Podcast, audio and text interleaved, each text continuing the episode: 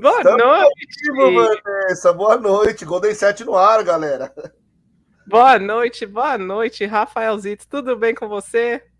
Tudo certo, Vanessa. Na correria, falando para burro esses dias, né? Que são muitas entrevistas, mas eu vou conseguir terminar todas. Vamos embora. Por falar nisso, a gente tem duas entrevistas no ar, né? Deixa eu colocar. Deixa eu compartilhar minha tela para mostrar para vocês. Hoje subimos duas entrevistas aqui para os nossa, olhando assim é, é uma poluição visual, né? Mas, Mas tá bonito. Deixa eu aumentar aqui, pronto. Aumentar um pouco mais. Pronto. Hoje nós subimos essas duas entrevistinhas para vocês. Já a gente está fazendo aí já uma programação especial de Superliga. Então tem o técnico Felipe Ferraz falando do Sada Cruzeiro e tem também o técnico Guilherme Novaes falando do Vedacity Guarulhos, Vedacity Vôlei Guarulhos, que foi vice-campeão paulista, e Sada Cruzeiro campeão mineiro.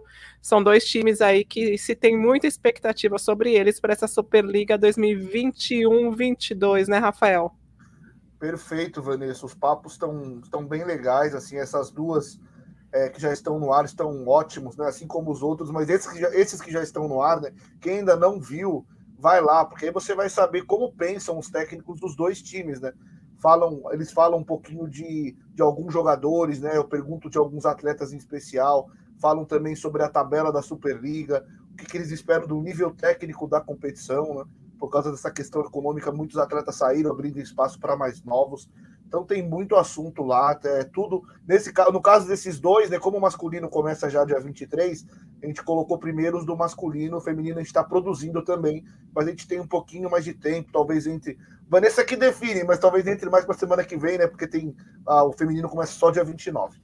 É, neste começo a gente tá, vai começar, a gente está subindo mesmo os conteúdos da edição masculina da Superliga na próxima semana que a gente começa a subir, a, começa a falar começa a analisar Superliga feminina, né, Rafaelzito? Então, a gente tem um conteúdo aí, entrevista com o técnico Guilherme Novaes, do Veda City Vôlei Guarulhos, Felipe Ferraz, Sada Cruzeiro, e aqui à direita, essa essa fotinho, essa thumbnail rosinha, é referente ao nosso programa de hoje, fizemos hoje Hoje não dá mais para falar que é cedo, porque agora o nosso programa mudou de horário, agora é meio-dia. Fizemos hoje mais vôlei, por favor, exclusivamente numa quarta-feira por conta das duas finais de segunda, das três finais, né? Segunda e terça. Então, também tem análise do Kaká Bizoc ali, quase uma hora e dez de conteúdo para vocês se deliciarem com o Kaká Bizoc, analisando as conquistas do Osasco São Cristóvão Saúde, Dentil Praia Clube e Vôlei Renata. Boa, Vanessa, deu uma pausa aí, mas tá é, não dá para falar de manhã mais, mas no horário do almoço, ali quando começa a tarde, tem sempre o Mais Vôlei, por favor, que certamente muitos de vocês estavam conosco. Quem não pôde é, comparecer no momento da gravação, né, no momento do ao pode participar, pode assistir depois do Golden Set. Fique com o Golden Set aqui, depois você vai lá e acompanha o Mais Vôlei, por favor. É isso. Então fica aqui o nosso convite. Nos próximos dias nós vamos ter aí trazer para vocês as entrevistas com os técnicos da Superliga Masculina. Superliga Masculina, Rafaelzito, que come, começa nesta neste dia sábado. 23, dia 23, isso. Neste sábado e hoje, hoje tivemos lançamento oficial da Superliga 2021-22. Eu tenho saudades, Rafael, quando a CBV mandava comunicado que ela ia fazer um evento desse. A gente foi pego de surpresa, a CBV não comunicou à imprensa sobre o evento, a gente nem estava sabendo sobre, né, Rafael? Fomos impactados pelo vídeo ao vivo deles aqui no YouTube e descobrimos que hoje a CBV resolveu fazer um, uma festa de lançamento. Começamos bem, né? Começamos com o pé direito, muito bem organizados. é, espero que o, os jogos estejam em outro nível, né? Que não seja igual essa apresentação que realmente divulgação zero, né? Não, não, ninguém estava sabendo. Eu fui, a Vanessa falou do ao vivo, né? Eu fui procurar algo na N Sports para saber de programação e achei lá o vídeo da apresentação. Então não foi tão divulgado assim. Talvez alguém aqui, algum Golden já sabia, acompanhou, mas que foi divulgado não foi não. É, geralmente, geralmente eles costumam mandar um comunicado para a imprensa avisando sobre o lançamento da Superliga, para a imprensa acompanhar, depois noticiar, mas hoje talvez tenham feito evento só para fãs, né? A imprensa eles não quiseram saber, não precisavam dela. Mas vamos lá. Alexia Manes. Oi, eu sempre acompanho vocês, mas nunca peguei ao vivo. Que fofa. Obrigada, Alexia, por você estar aqui.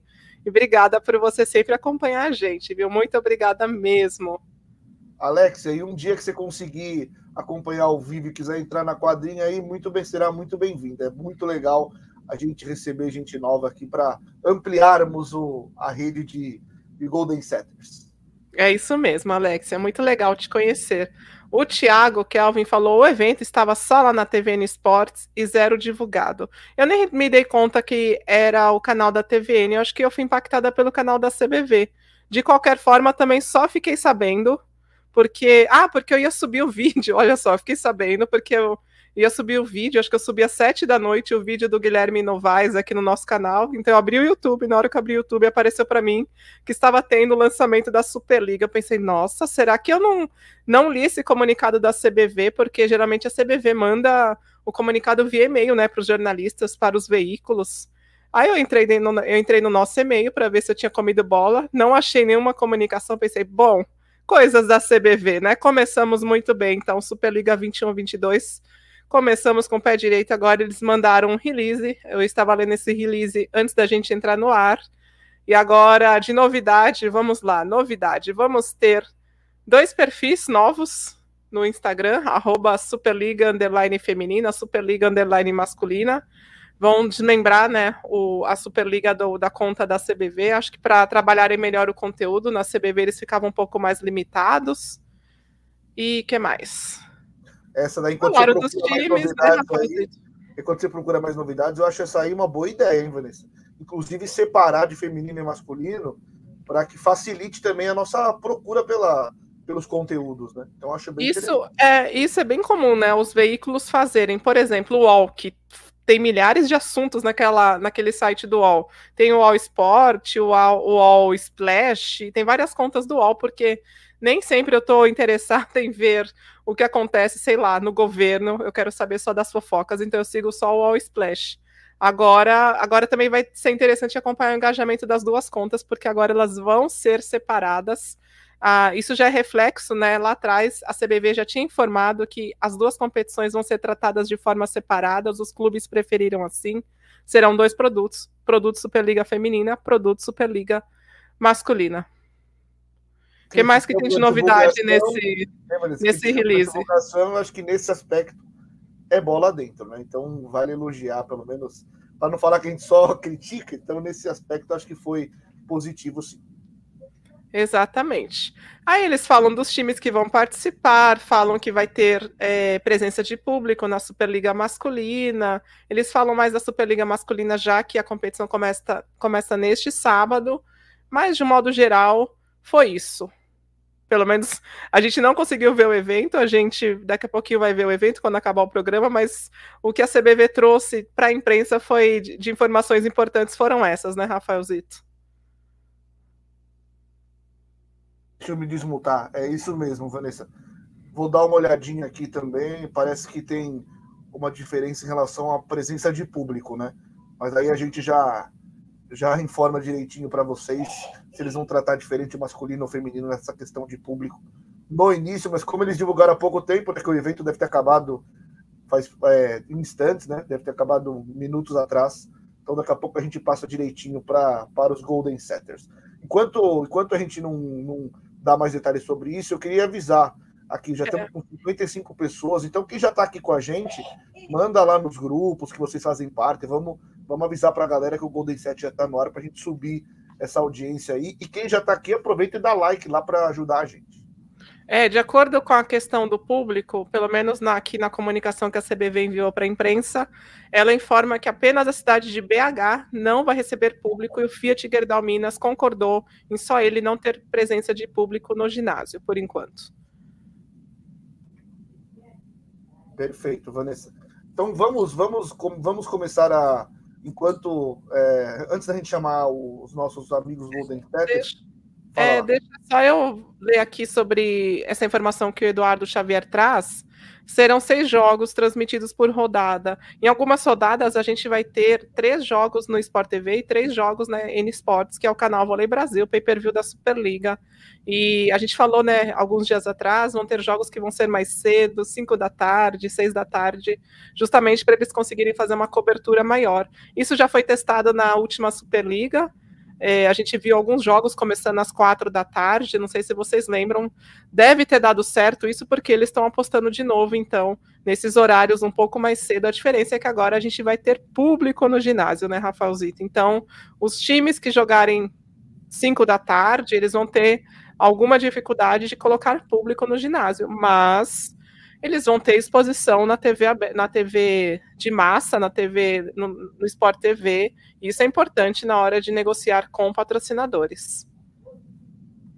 Perfeito, Vanessa. Eu tava, eu fui ler com calma aqui, né, para ver se tinha alguma diferenciação, mas eles não falam nada do feminino, porque o título tá assim, vai ter público no masculino. Então eu pensei que em algum momento estava dizendo que no feminino não ia ter nada, né?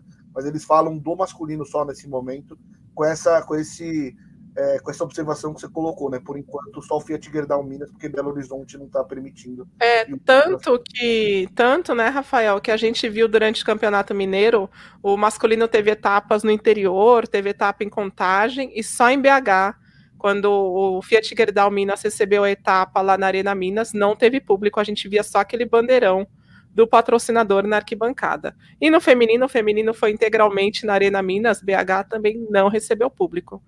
Na Superliga, então, continua do mesmo jeito, sem público por enquanto em BH. Uma pena, né? Porque o torcedor mineiro ama voleibol e vai ter que esperar mais um pouquinho para ver o time do, do Itambé Minas e do Fiat Gerdau Minas em ação. Quando tá tão feia, será a, a, situação lá em BH em relação à Covid ou, ou a prefeitura está sendo extremamente cautelosa? Vou é, buscar você lembra que você lembra que na, na semifinal da Libertadores lá no Mineirão estava ah, é. quase lotado, né? Então não sei se o prefeito e Alexandre Carinho, né? depois disso resolveu dar uma restringida, né? Mas até aquele momento estava podendo tudo ou dar uma restringida, ou porque foi muito criticada a presença da torcida sem muito sem máscara, né? Eu lembro que foi criticada a questão da falta de máscara, da aglomeração, nas ruas ali no entorno do Mineirão também, muita torcida. Então, de repente, jogou para a torcida também, né? Rafael Zito fez aquele ato popular é, para não ficar com não sei, mais criticado do que já foi. Mas se a gente tiver neste momento aqui Golden Setters que moram em BH, nos contem aqui no chat, por favor, como está a situação aí em BH em relação à Covid, em relação à vacinação. Vanessa, sabe uma coisa que eu não achei no material de divulgação da CBV e é algo que eu vou atrás para saber da assessoria? Porque ontem foi lançado a nova temporada do Novo Basquete Brasil, NBB, né? E lá no basquete, eh, todas as pessoas que estão no ginásio, né, estarão no ginásio, tanto comissão técnica e atletas, pessoas que vão trabalhar no local serão obrigados a apresentar que tomaram as duas doses da vacina ou a dose única. Então, eu espero que no vôlei também não permita que, que alguém jogue sem ter se vacinado, porque é algo que já está já tá acontecendo, por exemplo, a Australian Open lá no, no tênis em janeiro só vai permitir que jogue os tenistas vacinados, tanto que é capaz que o Djokovic não jogue porque ele não se vacinou. Colocaram até na, na notícia de capa, né, o Djokovic, justamente um, um atleta que não foi, não preferiu não se vacinar, né, Rafaelzito? É, eu acho que seria importante que isso fosse divulgado de alguma forma. Eu vou, vou tentar saber disso, porque a gente precisa que os atletas e as pessoas públicas também dêem exemplo. Né? Na NBA está acontecendo igual, o Kyrie Irving está proibido de jogar em Nova York, ele, ele, ele, faz parte do time do Brooklyn Nets, que é uma, tá ali da região de, de Nova York e na cidade ele não pode jogar, então, porque ele também não tomou vacina. Então é capaz de ele ser trocado por um outro time, porque perderia mais da metade dos jogos. Então tem essa questão também, eu acho que é importante tentar saber isso no vôlei, eu vou atrás. Por favor, Rafaelzito. Eu, eu compartilhei aqui né, a, o release que a gente recebeu da CBV, a comunicação aí sobre esse lançamento, então, já que aconteceu há pouco, eu só queria, só queria, eu resolvi compartilhar o material justamente por causa da do novo posicionamento aí de logo de Superliga, eles fizeram um rebranding. Só que isso, pelo menos dentro do release não há nenhuma informação, né? Eles mudaram o logo da Superliga, agora vem lá o feminina, o masculina. Antigamente era verde com azul até a última temporada e não tem uma linha falando sobre a mudança da marca da competição. É uma coisa tão natural quando uma, quando uma empresa faz uma mudança de marca, você comunicar. Por quê, né, Comunicar porque agora, é, por que, que resolveram colocar essas cores? Por que resolveram usar esse logotipo? É uma coisa básica, básica, explicar a mudança de posicionamento da sua marca. Mas eu queria só trazer para vocês essa informação. Depois de. Essa é a 26 temporada da Superliga. Depois de 25 anos, então, a gente teve a mudança de logo aí das, de cores, inclusive, né? Sempre foram usadas as cores verde e azul. Agora tem essa mudança de marca. No, na primeira divulgação do novo da nova envelopagem, né, da nova marca, né, do novo visual, foi enviado meio que goela abaixo, né? É assim, entendo e pronto. Não tem uma explicação do motivo do porquê foi feito. Deve ter tido um estudo, né, para mudar. Eu acho que ah, isso, mas não divulgaram pra gente, né? Não é, geralmente, né, Rafaelzito? Geralmente, quando você faz uma mudança de marca, você faz um estudo, a agência que faz a, a mudança da marca para você é, faz todo, toda uma. tem toda uma analogia por trás, né? O porquê disso, o porquê daquilo. Mas enfim, só quis trazer para vocês. O Cleiton Estima falou assim: Vanessa, nós que estudamos comunicação estamos acostumados com isso, mas a CBV, sei lá, né? Parece que não tem um, de, um, departamento de comunicação por lá. É o básico do básico do básico. É você informar a imprensa que hoje tem lançamento de Superliga. Superliga não é qualquer produto, é o principal produto do voleibol brasileiro. É você comunicar que teve uma mudança de marca, que agora os logos vão ser assim. Enfim, Cleiton e Shima, a gente um dia chega lá, né, Rafaelzito? É isso aí. A gente a gente fala, né, para que melhore. Então, um dia a gente vai chegar lá. É isso aí, boa. Perfeito. É, o Cleito até lembra, tem todo o conceito, estratégia, tem um monte de estudo por trás de um logo assim, de uma marca, né? Tem o porquê do rosa, o porquê do azul, o porquê do laranja, o porquê de ser letra cursiva, enfim. Um dia a gente chega lá, viu, Cleiton? Perfeito, Vanessa. Tá aí divulgado, então, mesmo que eles não tenham feito uma ampla divulgação, a gente conseguiu achar e divulgamos aqui nosso Golden Set para mostrar para os nossos fãs aqui da página do Saque Viagem. Perfeito, então, Rafael Zito. Eu li aqui que teve a presença também de campeões olímpicos, Fofão, Bruninho, Fabi, Gustavo Endres, Fernanda Garay e o DJ Lucas Beat, a grafiteira Isa Dami e do gamer David Tavares. Foi isso, então. O Foram esses... que eu peguei quando eu consegui achar tava fofão e o Nauber é, por vídeo, né? Ele mandou um vídeo e apareceu uma, uma, uma, opinião dele lá, então eu tinha visto os dois. É, eu não entendi muito bem o porquê, por exemplo, do Bruninho estar presente, já que ele está na Liga Italiana, mas depois eu tenho que entender o porquê do Bruninho estar lá. Não que o Bruninho é, não seja bem-vindo, mas ele está numa outra liga, então não, não, não, não orna muito sentido na minha cabeça né? Não era melhor ter, ter é, privilegiado os atletas que vão jogar o produto, vão jogar a Superliga? É, depois a gente tenta entender melhor o que aconteceu para o Bruno estar na, entre os convidados, né? Ô, Vanessa, antes da gente chamar os Golden Setters, vamos dar uma passada rápida no que aconteceu na Europa, né? Hoje teve rodada do italiano. Vamos. Por falar nisso, olha só, a Vivian está perguntando sobre italiano, já que você vai falar sobre italiano, falou assim: boa noite, onde podemos assistir a Liga Italiana de Vôlei Masculino? Vivian, quem está fazendo a transmissão neste ano da Liga Italiana, a transmissão oficial é o canal da Volleyball World. Você procura. É, deixa eu procurar aqui, Volleyball World TV. Rafaelzito, vamos, pode falar sobre a liga que eu já eu vou procurar aqui o site para passar para Enquanto a Vanessa procura a questão da transmissão, eu vou falar do, das brasileiras que que entraram em quadra hoje. Começar pelas brasileiras. Vamos começar por quem ganhou, Vanessa. Deixa que eu coloco aqui, pode procurar tranquila.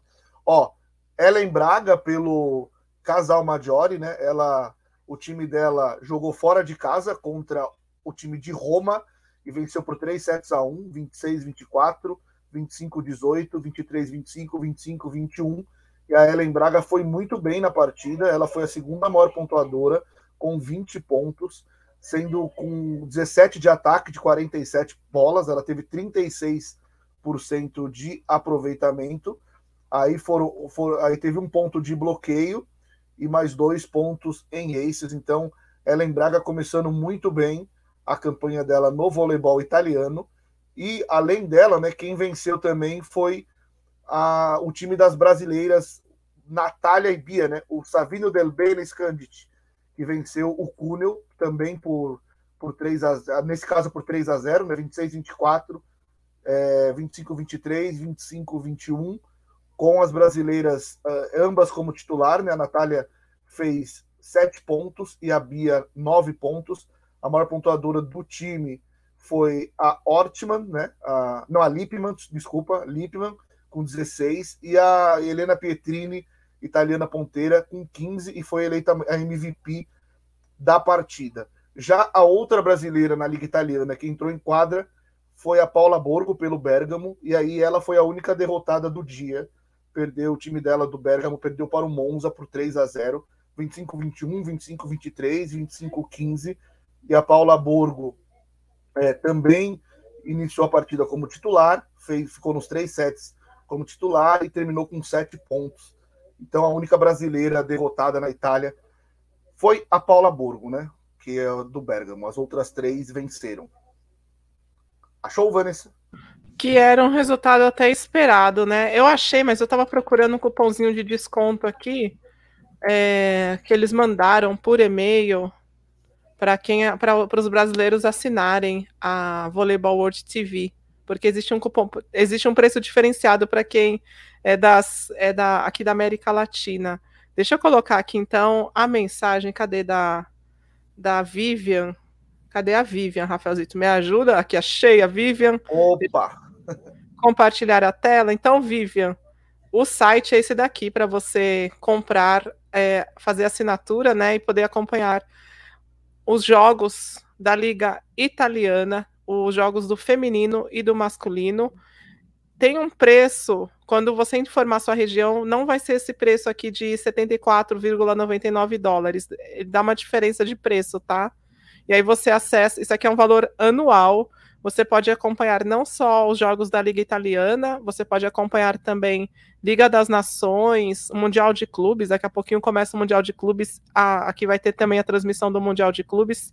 Tem várias competições aí para você poder desfrutar, tá? Eu vou ver se eu acho aqui no meu e-mail, porque eu recebi um cupom de desconto para poder assinar a Volleyball World. A Volleyball World é um, é um canal da, da Federação Internacional é super, super segura, tá? Não, não precisa ter medo não de fazer assinatura.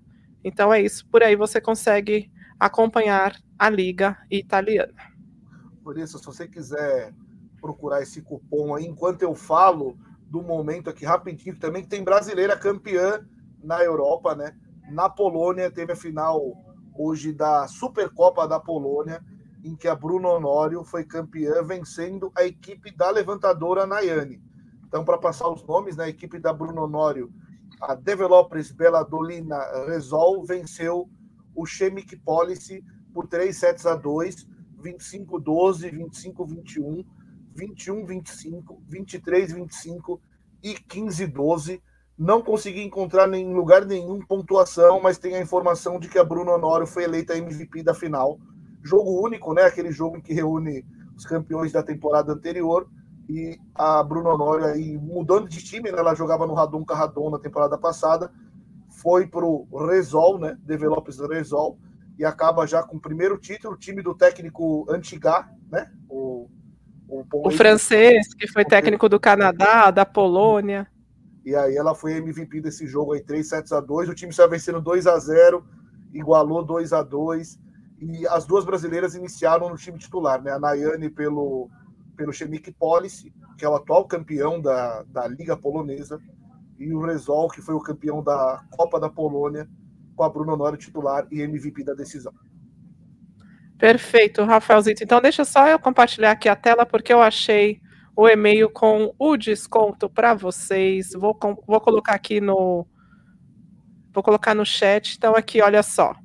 É, tem 15% de desconto na assinatura da Voleibol TV Eu vou colocar esse cupom aqui para vocês. Eu estou compartilhando o cupom porque eles mandaram esse cupom por e-mail para tanta gente, então é um, é um cupom que não é exclusivo, tá? É um cupom para os brasileiros assinarem a Volleyball TV. Inclusive, eles usaram uma peça aqui, olha só, usaram com a, com a carinha do Douglas Souza. Assine Poupe o passe anual, custa 42 dólares e 50 por ano, usando o código promocional, tá bom? Vou compartilhar aqui com vocês, é um belíssimo desconto. Eles, não sei que português que eles quiseram usar aqui, mas eu até comentei com a pessoa, o meu contato lá na Federação Internacional, que a gente não fala passe anual, a gente fala assinatura anual. Não sei se é um português de Portugal, ficou esquisito, né? Mas é isso, gente. Vou colocar aqui para vocês o cupom de desconto, tá? Eu espero que esteja ativo ainda. Eu recebi o e-mail no domingo. Então deve estar ativo. Então aproveita aí, verifica já logo se está ativo ou não. Enquanto isso, Vanessa, uma Golden Setter aqui, a Maria, é, informando que a Bruna Honório fez 28 pontos, né? Então, obrigado. Eu fui no, no, no Twitter do time, na página lá do, da competição, e só tinha achado ponto a ponto e MVP, né? Não tinha destaque de estatística, mas obrigado aí por informar a gente, Maria. Estou colocando agora, então, um cupom de desconto aqui no nosso chat. A gente não está ganhando um real, não estou ganhando nem assinatura para fazer a divulgação, antes que fiquem falando aqui que a gente é a favor disso, a favor daquilo, tá bom? É mais para vocês também terem esse desconto que a gente teve, então, cupom de desconto da Volleyball World. Vamos continuar, Rafaelzito? Bora. Podemos, acho que já chamar, agora colocar o link para chamar os Golden Setters, né? É, tem gente perguntando aqui, Vanessa, o Leonardo Santos, né? Se a gente tem alguma, alguma notícia sobre a Gabi, que a gente sabe que ela fez uma cirurgia, vai ficar 10 dias afastada, mas esse tá, é um grande de um mistério, não conseguimos descobrir ainda o motivo da cirurgia, né? Parece que, pelo que eu li é, nas contas do, do clube, era algo que já estava programado. Então, a gente sempre se preocupa, né, Vanessa? Porque a Gabi é, foi utilizada até o final da Champions, jogou tudo pela seleção e não teve tanto descanso na, pelo Guidetti, né? Já voltou jogando, então espero que não seja nada grave. Como falaram que era só 10 dias, então talvez algum procedimento é, estético que estava marcado já, como foi algo pré-programado, né? Pelo que, que foi passado nas contas, então espero que não tenha sido nenhuma lesão grave e que ela volte logo. É, mas a gente vai entrar em contato com a assessoria de imprensa dela para ter mais informações, né, Rafael? Deixa eu ler aqui a Sharon Williams. Boa noite. Estava escutando mais vôlei, por favor, de hoje, agora há pouco. Que legal, Sharon. Depois conta pra gente aqui no chat o que você achou. Paulo Nascimento está de volta. Eu adoro rever vocês por aqui. Uau, gente... olha o Paulo. É, obrigada, Paulo. Eu estava desde a final do Feminino em Tóquio sem ver jogo algum. Voltei a ver essa semana alguns lances da final do Paulista e cá estou prestigiando vocês. Vinda longa ao Saque Viagem e ao Golden Set Inclusive, teve um, um Golden Setter aqui que falou, perguntou se a gente. Falou: ah, que legal que vocês continuam com o programa. Sim, continuamos com o programa. Continuamos com o programa. Cadê a mensagem dele? Perdi. Tá? Eu acho que já, eu acho que já desapareceu. Já era mais antiga. Continuamos com o programa. O Golden Set não para.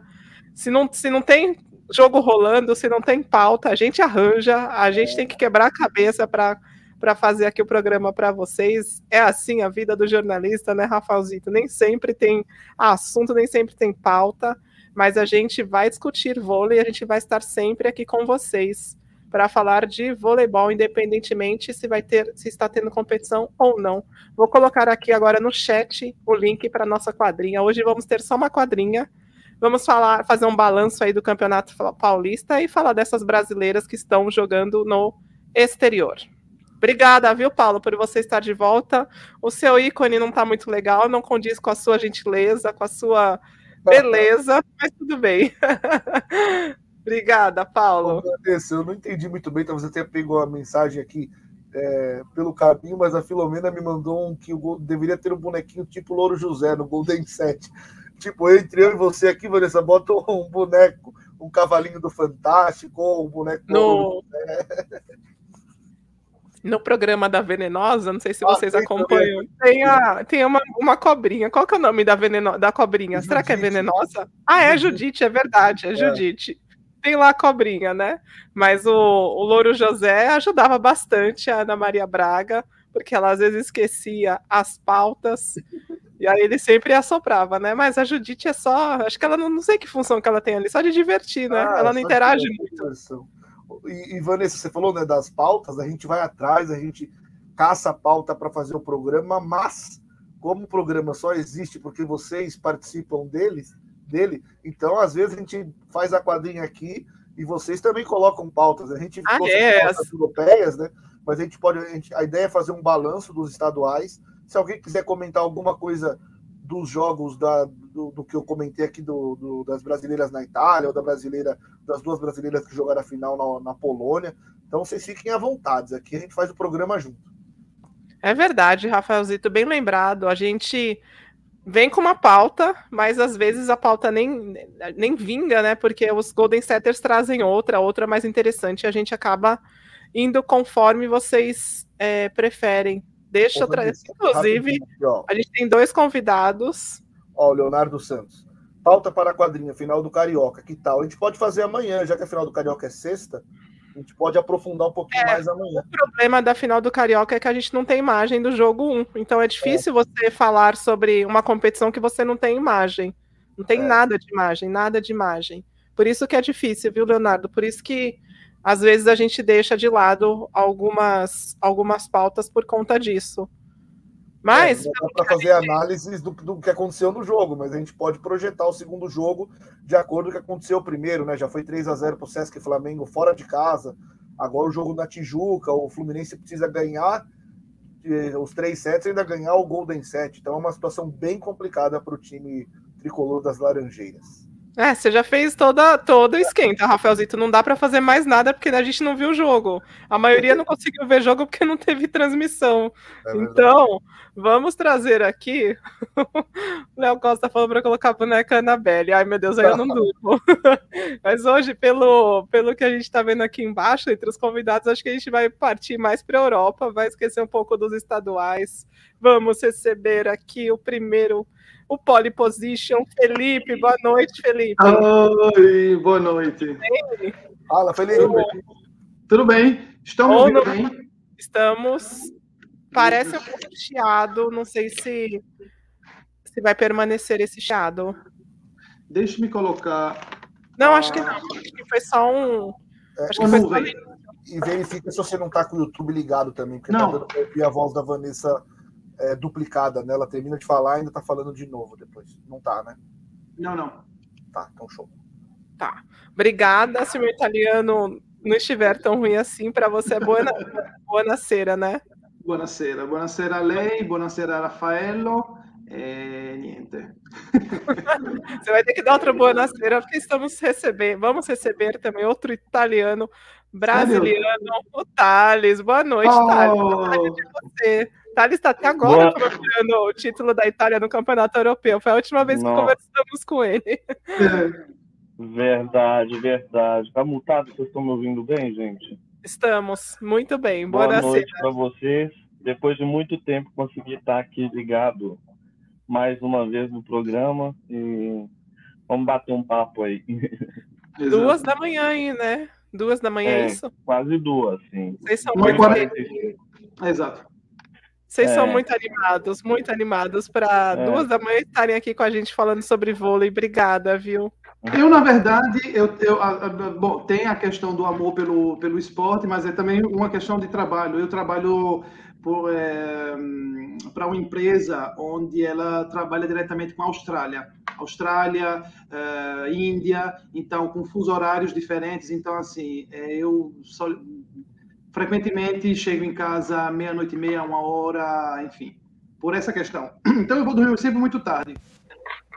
Aí quando eu chego em casa muito tarde, assim, eu dou uma olhada no que, no que tem para ver, televisão não tem muita coisa para interessante, então saque viagem. Ai, legal. Muito obrigada, muito obrigada, Felipe. Só por isso você vai falar hoje uma hora sozinho aqui. Nossa! Não, não, tem o Thales também. Aliás, tem o Thales. É, obrigada. E para a gente fechar, então, aqui a nossa quadrinha, o Leandro. Tudo bem, Leandro? Boa noite. Boa noite, Rafael, Vanessa, pessoal, tudo bem com vocês? Obrigada, Leandro. Bom, Felipe fala lá de da Itália, Thales Thales também da Itália, o Felipe fala de Turim, o Thales de Milão, e o Leandro fala aqui de Minas Gerais. Obrigada, gente. O Leal Costa falou só a gringa na quadrinha de que chique. Bom, como a gente falou de pauta, a gente veio aqui preparado para falar de estadual, mas já que temos dois italianos, vamos falar desse campeonato italiano. Porque...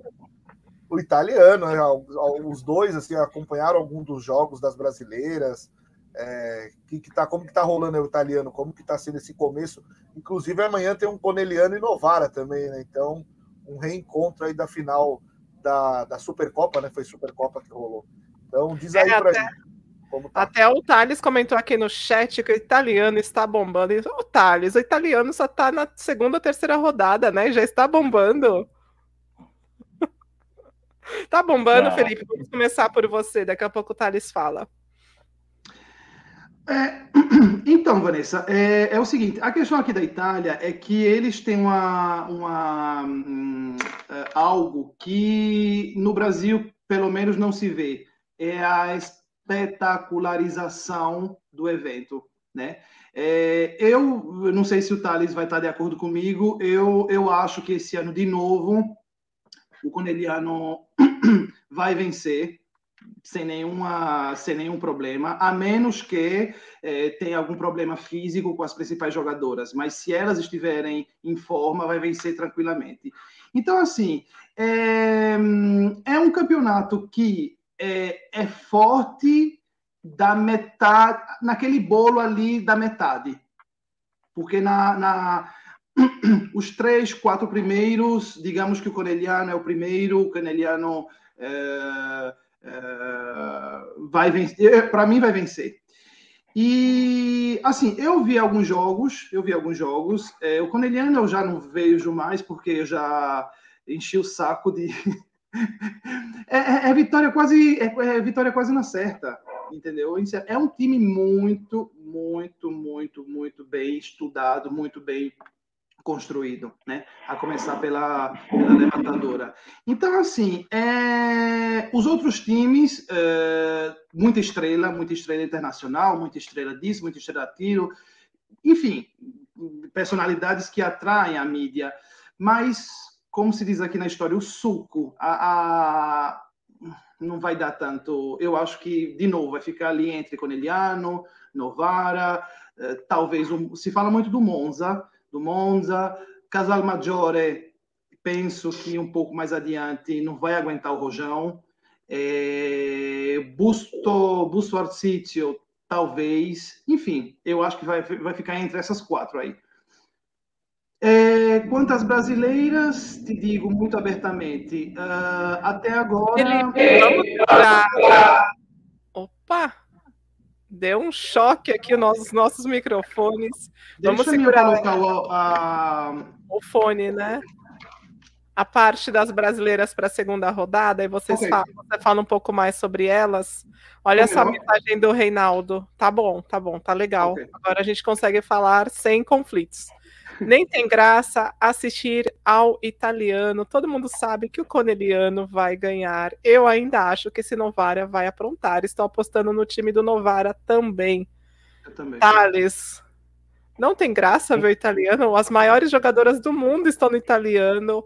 Os times mais poderosos, tirando aqueles dois da Turquia, estão no italiano. que mais, Rafaelzito? Campeão olímpica, vice-campeão olímpica, grandes treinadores o Scandite, o próprio Scandite, além da Natália, tem a Pietrini, né? Que foi a principal jogadora da Itália. É, a, é, Egono, a Egono ganhou, não posso errar com o Thales aqui. A Egono ganhou MVP da, do europeu, mas para mim quem jogou melhor todos os jogos da Itália foi a Pietrini. Inclusive o Felipe falou aqui do, do Casal Maggiore, a a é, Polina é, começou a marcar a ponta ali, hein? Lembrei de você vendo as estatísticas, porque a Marta Becks estava preocupada com a Polina. A Polina chegou chegando já. Mas vamos ouvir o Thales. Thales, sobre este campeonato italiano, você falou que estava bombando. Então, eu já tenho uma, uma opinião um pouco contrária do Felipe, na verdade. Eu acho que esse ano está mais.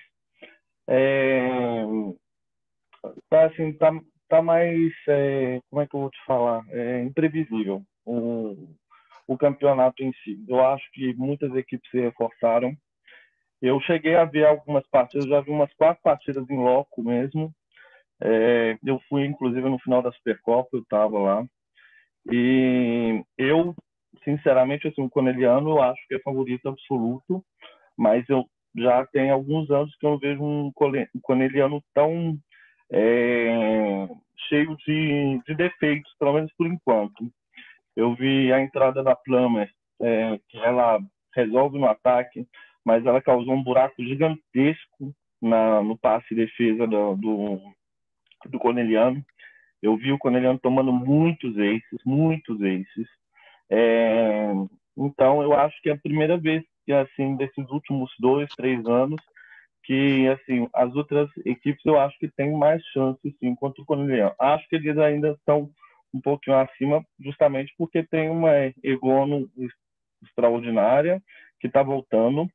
É, tem também as ponteiras que são boas, tem a Volos que está muito bem, as meios que né, estão com problema de lesão, com a Fara e tudo, mas é um time muito completo. Mas eu acho que o Novara é um time que esse ano ele resolveu o problema dele, né, que era o tendão de Aquiles, próprio das opostas. Ele tem alguém para dividir a, a responsabilidade entre as ponteiras, tem quatro ponteiras muito fortes, tem duas opostas muito boas, a Maica estava jogando muito mal, é, com muito problema para jogar na ponta, levantar na ponta, mas parece já no último jogo que eu também fui ver em loco, ela deu uma melhorada, não está faltando, mas está conseguindo jogar a bola na ponta. É, tem um busto que sempre apronta, é muito equilibrado, ganhou, é, inclusive do Monza. Eu vi o Monza com muito potencial. Eu vi a Mihailovic é, voltando a ter força, jogando com, com sabe, com, com saúde. É, já tinha bastante tempo que eu não via a Mihailovic fazer isso. É, e o Scandic, que querendo ou não, apesar de é, já ter perdido, perdeu justamente por causa da Major, justamente por isso que eu acho que o italiano está tá pegando fogo, porque já teve surpresas é, acho que o Scandite tem muito a melhorar, né? apesar de ter sempre o ponto deles lá, que é a Malinov, que é um ponto realmente de desequilíbrio, né? pelo tanto de atacante boa que eles têm, a Malinov infelizmente não acompanha.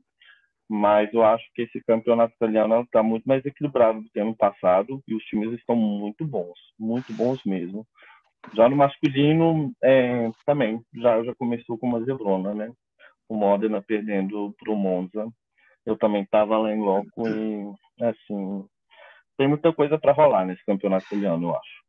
O masculino realmente tem um outro nível. É um nível, Vanessa, de alto para galáctico. É uma coisa absurda. É uma coisa...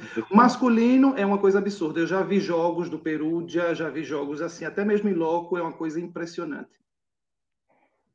Ô, Vanessa, só para é, é, passar mais uma informação do italiano feminino, né? no momento estamos com três invictos, né? O Busto Tarcísio já venceu os três jogos que fez, e amanhã a gente só vai ter um, mais um invicto, né? Dois, porque Novara e Corneliano se enfrentam. Então, vários times já perderam, então mostra que tem um pouquinho ali de, de equilíbrio, um ganha, o perde ganha, e com Ellen Braga jogando muito por enquanto. Impressionante os jogos dela. É, Obrigada. É, no, no, no jogo passado, Rafa, é, que eles jogaram justamente contra o Novaro. Eu achei que até ia dar mais jogo, na verdade. Eu achei que fosse um jogo melhor. Eu vi a Polina atacando uma bola um pouquinho mais rápida do que estava atacando no Brasil. Eu cheguei a ver uns jogos dela no Brasil e achei que ela tá jogando, estava atacando, apesar de estar tá pesada, tá, é, tá muito tempo sem treinar. Eu estava atacando uma bola um pouquinho mais rápida é, achei que deviam dar mais trabalho pro, pro Novara. No, final foi muito desequilibrado o jogo, a Irmã jogou muito mal, a Ellen não jogou tão bem, mas a Ellen tem jogado bem. Os outros, assim, os outros dois jogos que ela jogou, ela jogou bem. É, então, é um timinho que eu acho que está melhor do que ano passado, acho que está um pouquinho mais equilibrado. Tem um pouquinho mais de levantadora também, apesar, né?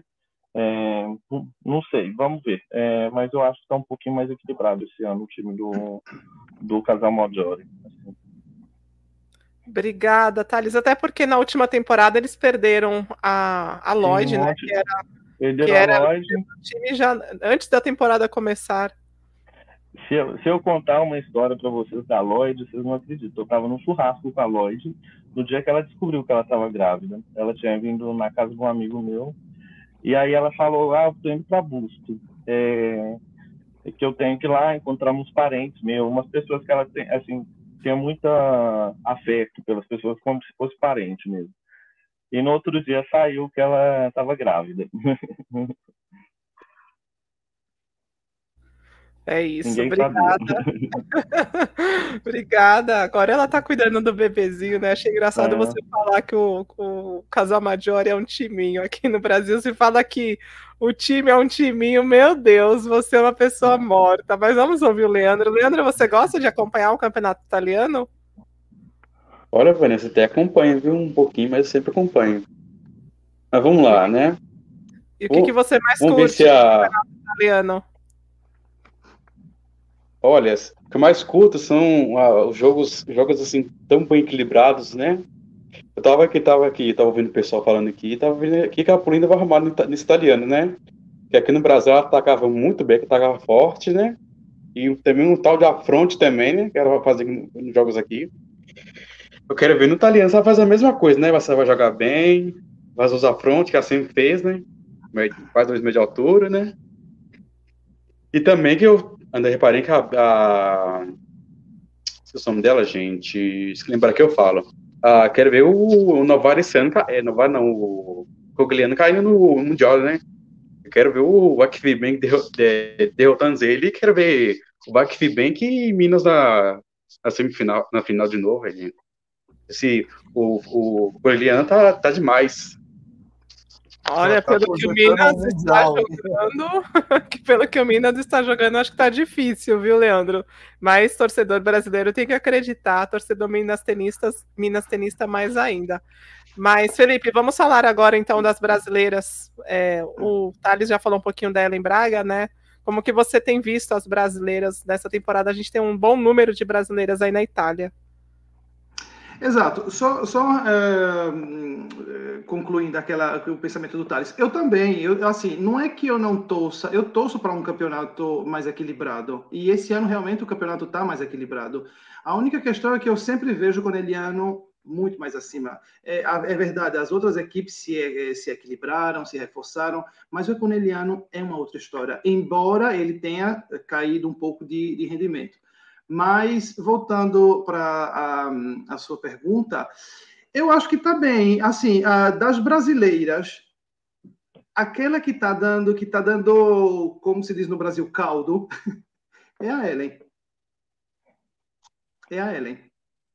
Porque, assim, se você for ver, ela é aquela jogadora de equilíbrio. Por sinal, até outro dia eu falei com, a, com a, essa minha amiga, que ela joga no Casal Maggiore, e ela se dá muito bem com ela. Ela é uma fofa, é uma jogadora ótima de. de, de... Ai, como é que eu. Como é que de se diz? Né? Exato de vestiário, de grupo, uma jogadora ótima, uma jogadora que joga o meu tipo de jogo, ou seja, uh, joga a, a, bola veloz, né, a, a bola ali na, na, na, na asta, então assim, na antena, desculpa, então assim, por incrível que pareça, a Ellen é a brasileira um pouco com a performance atualmente melhor de todas. É, se você for ver a Bia, a Bia entra muito pouco, né? Eu acho que a Bia ela só vai entrar, vai ser um pouco mais efetiva uh, nos jogos, nos campeonatos europeus, nos campeonatos assim internacionais, né? É, e esse ano o Scandit vai jogar a Copa Cheve. Natália vai depender daquela levantadora, que é como o Thales falou. Menina, eu fico incrível como é que uma equipe com aquela magnitude, com aquele monte de atacante de alta. Não tô brincando. É, é, ela tá falar da Vale 9. Vamos, Felipe. Eu nunca gostei dela. Eu nunca, assim, nunca gostei do jogo dela, não dela como pessoa. Nunca, nunca achei ela essa essa coisa toda. Mas enfim, respondendo a sua pergunta, eu acho que atualmente a brasileira que está dando mais caldo aqui na Itália é a é a Ellen. Talvez a Natália seja, esteja agora tentando se ambientar com bola, com isso, com aquilo, enfim. Espero, né? Porque eu gosto da Nath. E eu acho que ela merece ter um, fazer um campeonato é, bem legal. E o, a, contribuição dela né, para a equipe, que é uma contribuição muito forte. Ela é, uma da, ela é uma ponteira de força, a Natália. Eu acho que se ela entrar no ritmo do, do daquele no, no, ritmo que ela tinha, é, vai ser enfim, vai, vai começar a dar trabalho para o Novara, Corneliano. Das brasileiras são essas. E essa dupla com a Pietrini, que a Natália jogar, vai ser uma é. dupla, uma parceria boa ali de ponto. Exato. Mas, a única, a única questão que eu fico assim é, é, é quanto ao passe. Porque. Agora tem a Brenda Castilho. Exato, mas a Brenda Castilho ela não cobre o, o jogo, o campo inteiro, né? É como a, a... Oi. Não, pode falar. Desculpa. Não, ela assim, ela é muito boa. A Brenda Castilho, eu, eu pronto, a Brenda Castilho para mim foi uma das a contratação do, do dos Candidos. Para mim foi a contratação, porque ela é um espírito de é uma presença em quadra. Aquela mulher é fenomenal está um pouco abaixo da, da Mônica de Gennaro, mas assim, é questão de tempo, porque eu acho ela muito boa jogadora. E contra a Natália Petrini, sim, quanto ao ataque, ok, mas passe. Até agora está até indo bem, é? A Petrini tá, melhorou muito. Desde o europeu, ela, como o Rafael tinha falado antes, ela teve um bom, um bom desempenho no europeu. E mas assim, né? É uma jogadora que não tem tanta, não é tanto confiável na questão do, do, do, do passe. Talvez ela faça queimar a língua, mas até agora é o que eu acho dela, mais ou menos isso. Ô, Vanessa, tem uma pergunta para o Thales, se você não tiver alguma outra coisa. Eu quero perguntar para o Thales sobre Rosa Maria. Eu queria comentar só com o Felipe que Oi. a Brenda Castilho aqui no Brasil ela não fez uma grande temporada não pelo SESI Vôlei Bauru. Ela hum. jogou aqui, né, em 2020 2021. Exato. Até existia uma expectativa, Brenda Castilho, Leia, é, Camila Braz, temos aí as, algumas das melhores líberos do mundo por aqui, e ela ficou bem abaixo, assim, nem, nem era citada entre as melhores da temporada, viu? E, na, e nos Jogos Olímpicos também não fez uma grande competição pela República Dominicana. É, a Brenda Castilho, eu acho que ela no Brasil, ela essa última temporada, é, eu, eu, conversei com uma pessoa que trabalhou lá no, no, no Bauru e essa pessoa me, me confessou que ela estava vivendo um período bem complicado do ponto de vista familiar, né? até porque ela teve uns problemas com a filha, que a filha não podia vir para ir para o Brasil, e né, ela chegou aqui na Itália, casa eh, de primeira, carro de primeira qualidade, a, da família toda aqui na Itália, toda a mordomia, isso... Uh, Vanessa, eu, assim, quando você vê essas grandes estrelas, né, é, com esse tipo de, de, de desempenho, um pouco mais abaixo do normal. Você tem que ter uma análise um pouco mais assim é, profunda. Isso com certeza, se não tiver uma questão de lesão, isso com certeza deve ter alguma questão familiar, alguma questão de grupo. O Bauru é como eu já tinha te falado outro dia. Eu gosto muito do Bauru, mas o Bauru é como minha avó falava antes. Parece que enterraram a cabeça de bode naquela naquela cidade.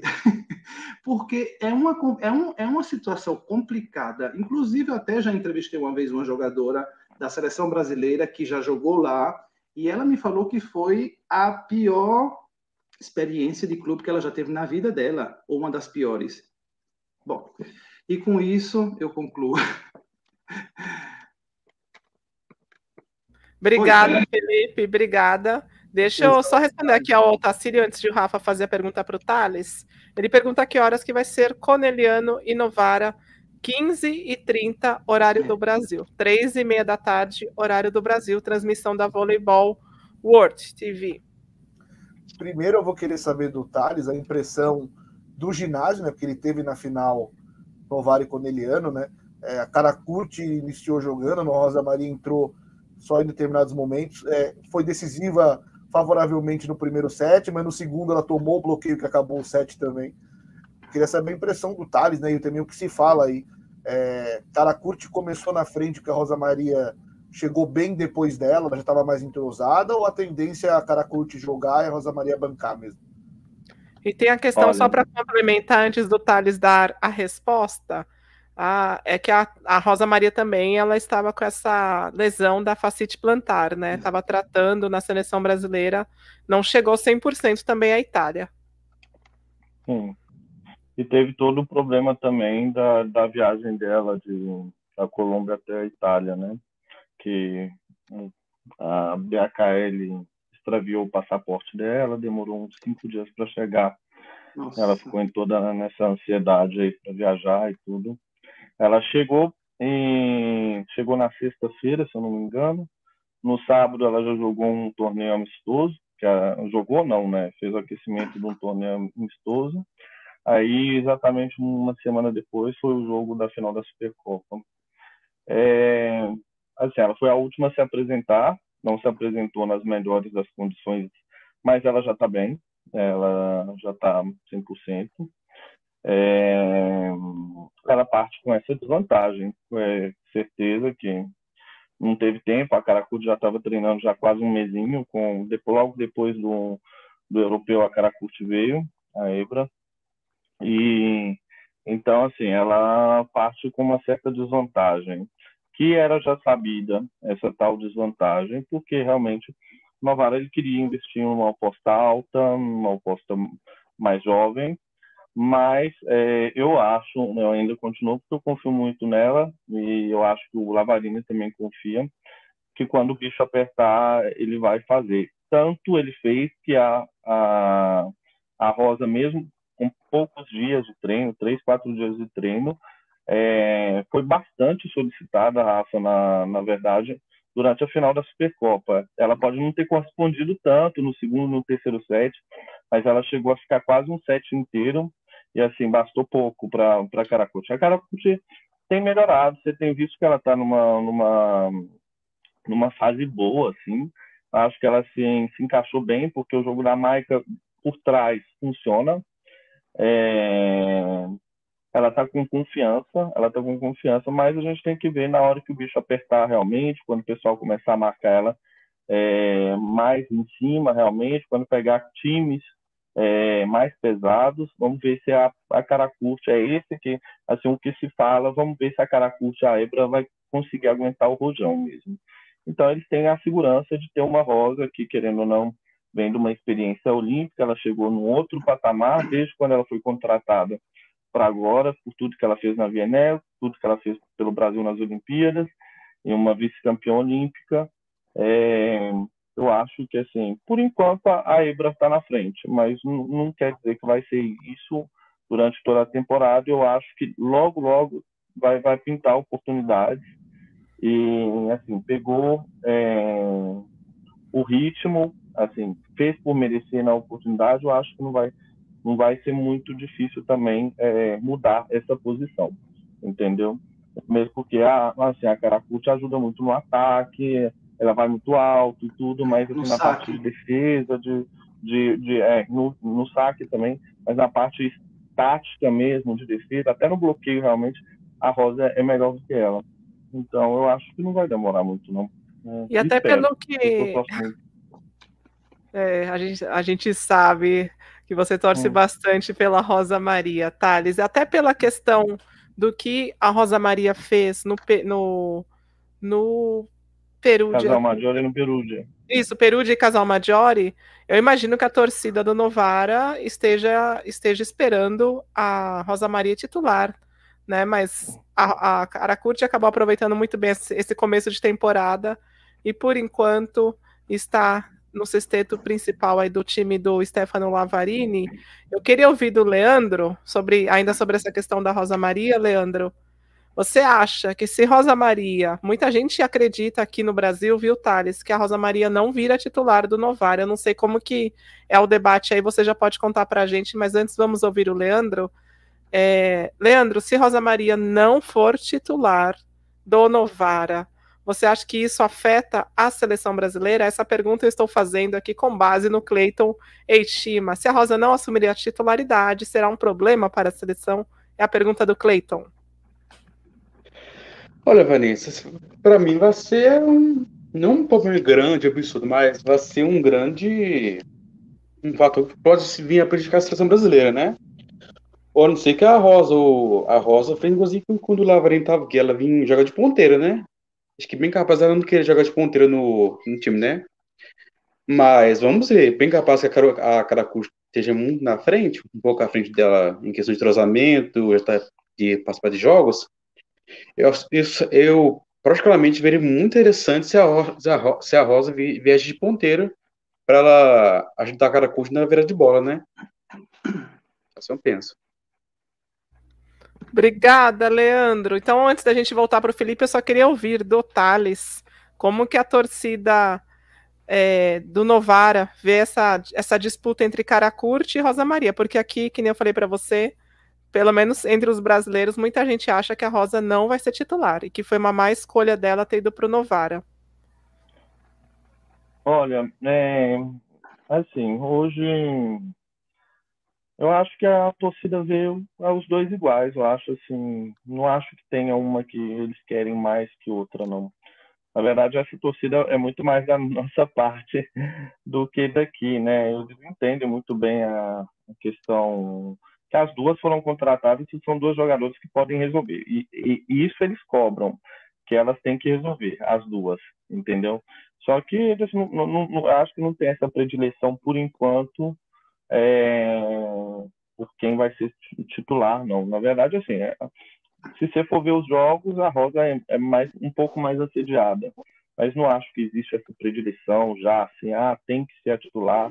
Mesmo porque a Caracuti tem jogado, tem feito bons jogos. Mas eu acho que, assim, eu acho que a oportunidade vai aparecer. São muitos campeonatos, muitos campeonatos. Tem, tem Champions League, né? Tem Copa Itália, tem campeonato italiano, vários jogos. Essa semana tem dois jogos na semana. Então acho que já vai ter uma, uma um revezamento maior é, essa semana, realmente, é, para evitar o desgaste. E você viu, né? O, na verdade, o Novara está com um time realmente assim, nas pontas de seis jogadoras que podem ser titulares, né? É, eu acho muito difícil a Rosa ser deslocada para a ponta, porque as outras ponteiras são boas também. Né? Tem a Kate, tem a Dalderop, tem a que está jogando bem, a Brit, que voltou essa semana, voltou a jogar bem também, e a Dodorico, que está jogando surpreendentemente muito bem. Então, acho difícil ela ser deslocada para a ponta, mas eu acho que vai aparecer a hora que, é, que ela vai começar a jogar mais e eu acho que na hora de decidir eles vão vão contar com ela assim pelo histórico um pouco da da Ebra de sumir em momentos decisivos. A Ebra é, também é muito jovem, né? A Ebra tem o quê? É 20, muito jovem, anos. muito jovem. Está jogando bem, está treinando tá. bem.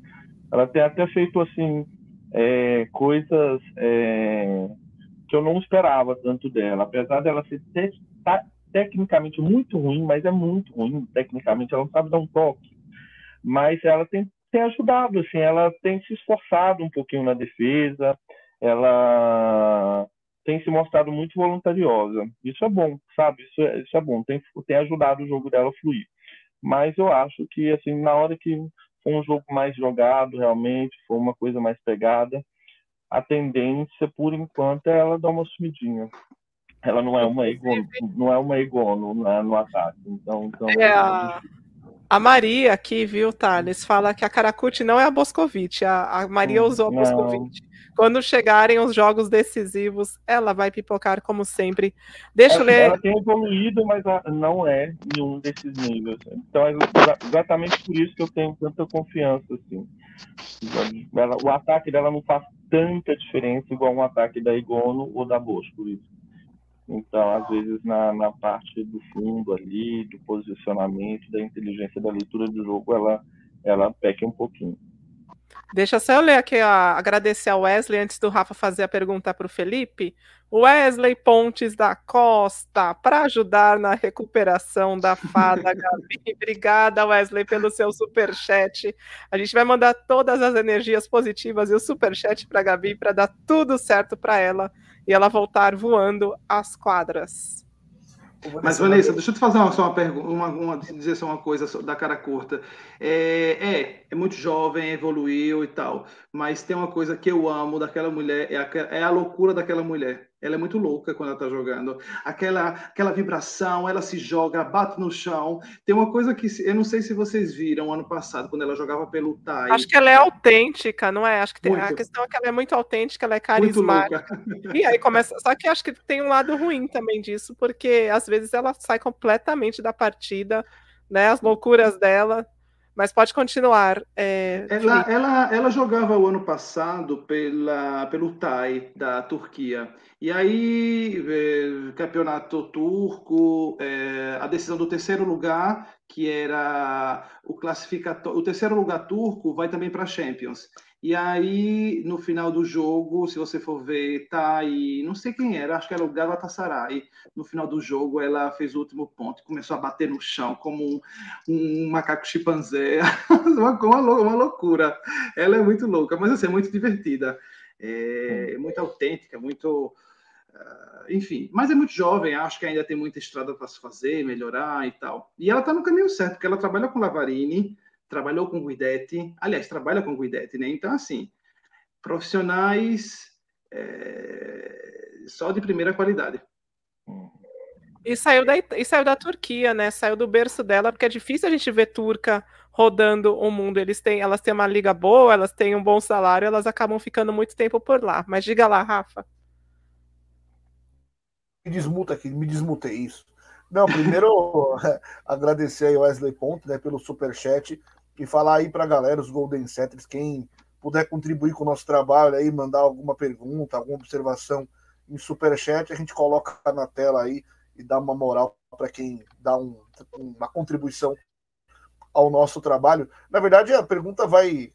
Eles já meio que responderam, né? Mas na véspera da Supercopa, eu achei um dos jornais italianos que eu não vou mais atrás desse, porque eles erraram tudo. Erraram tudo.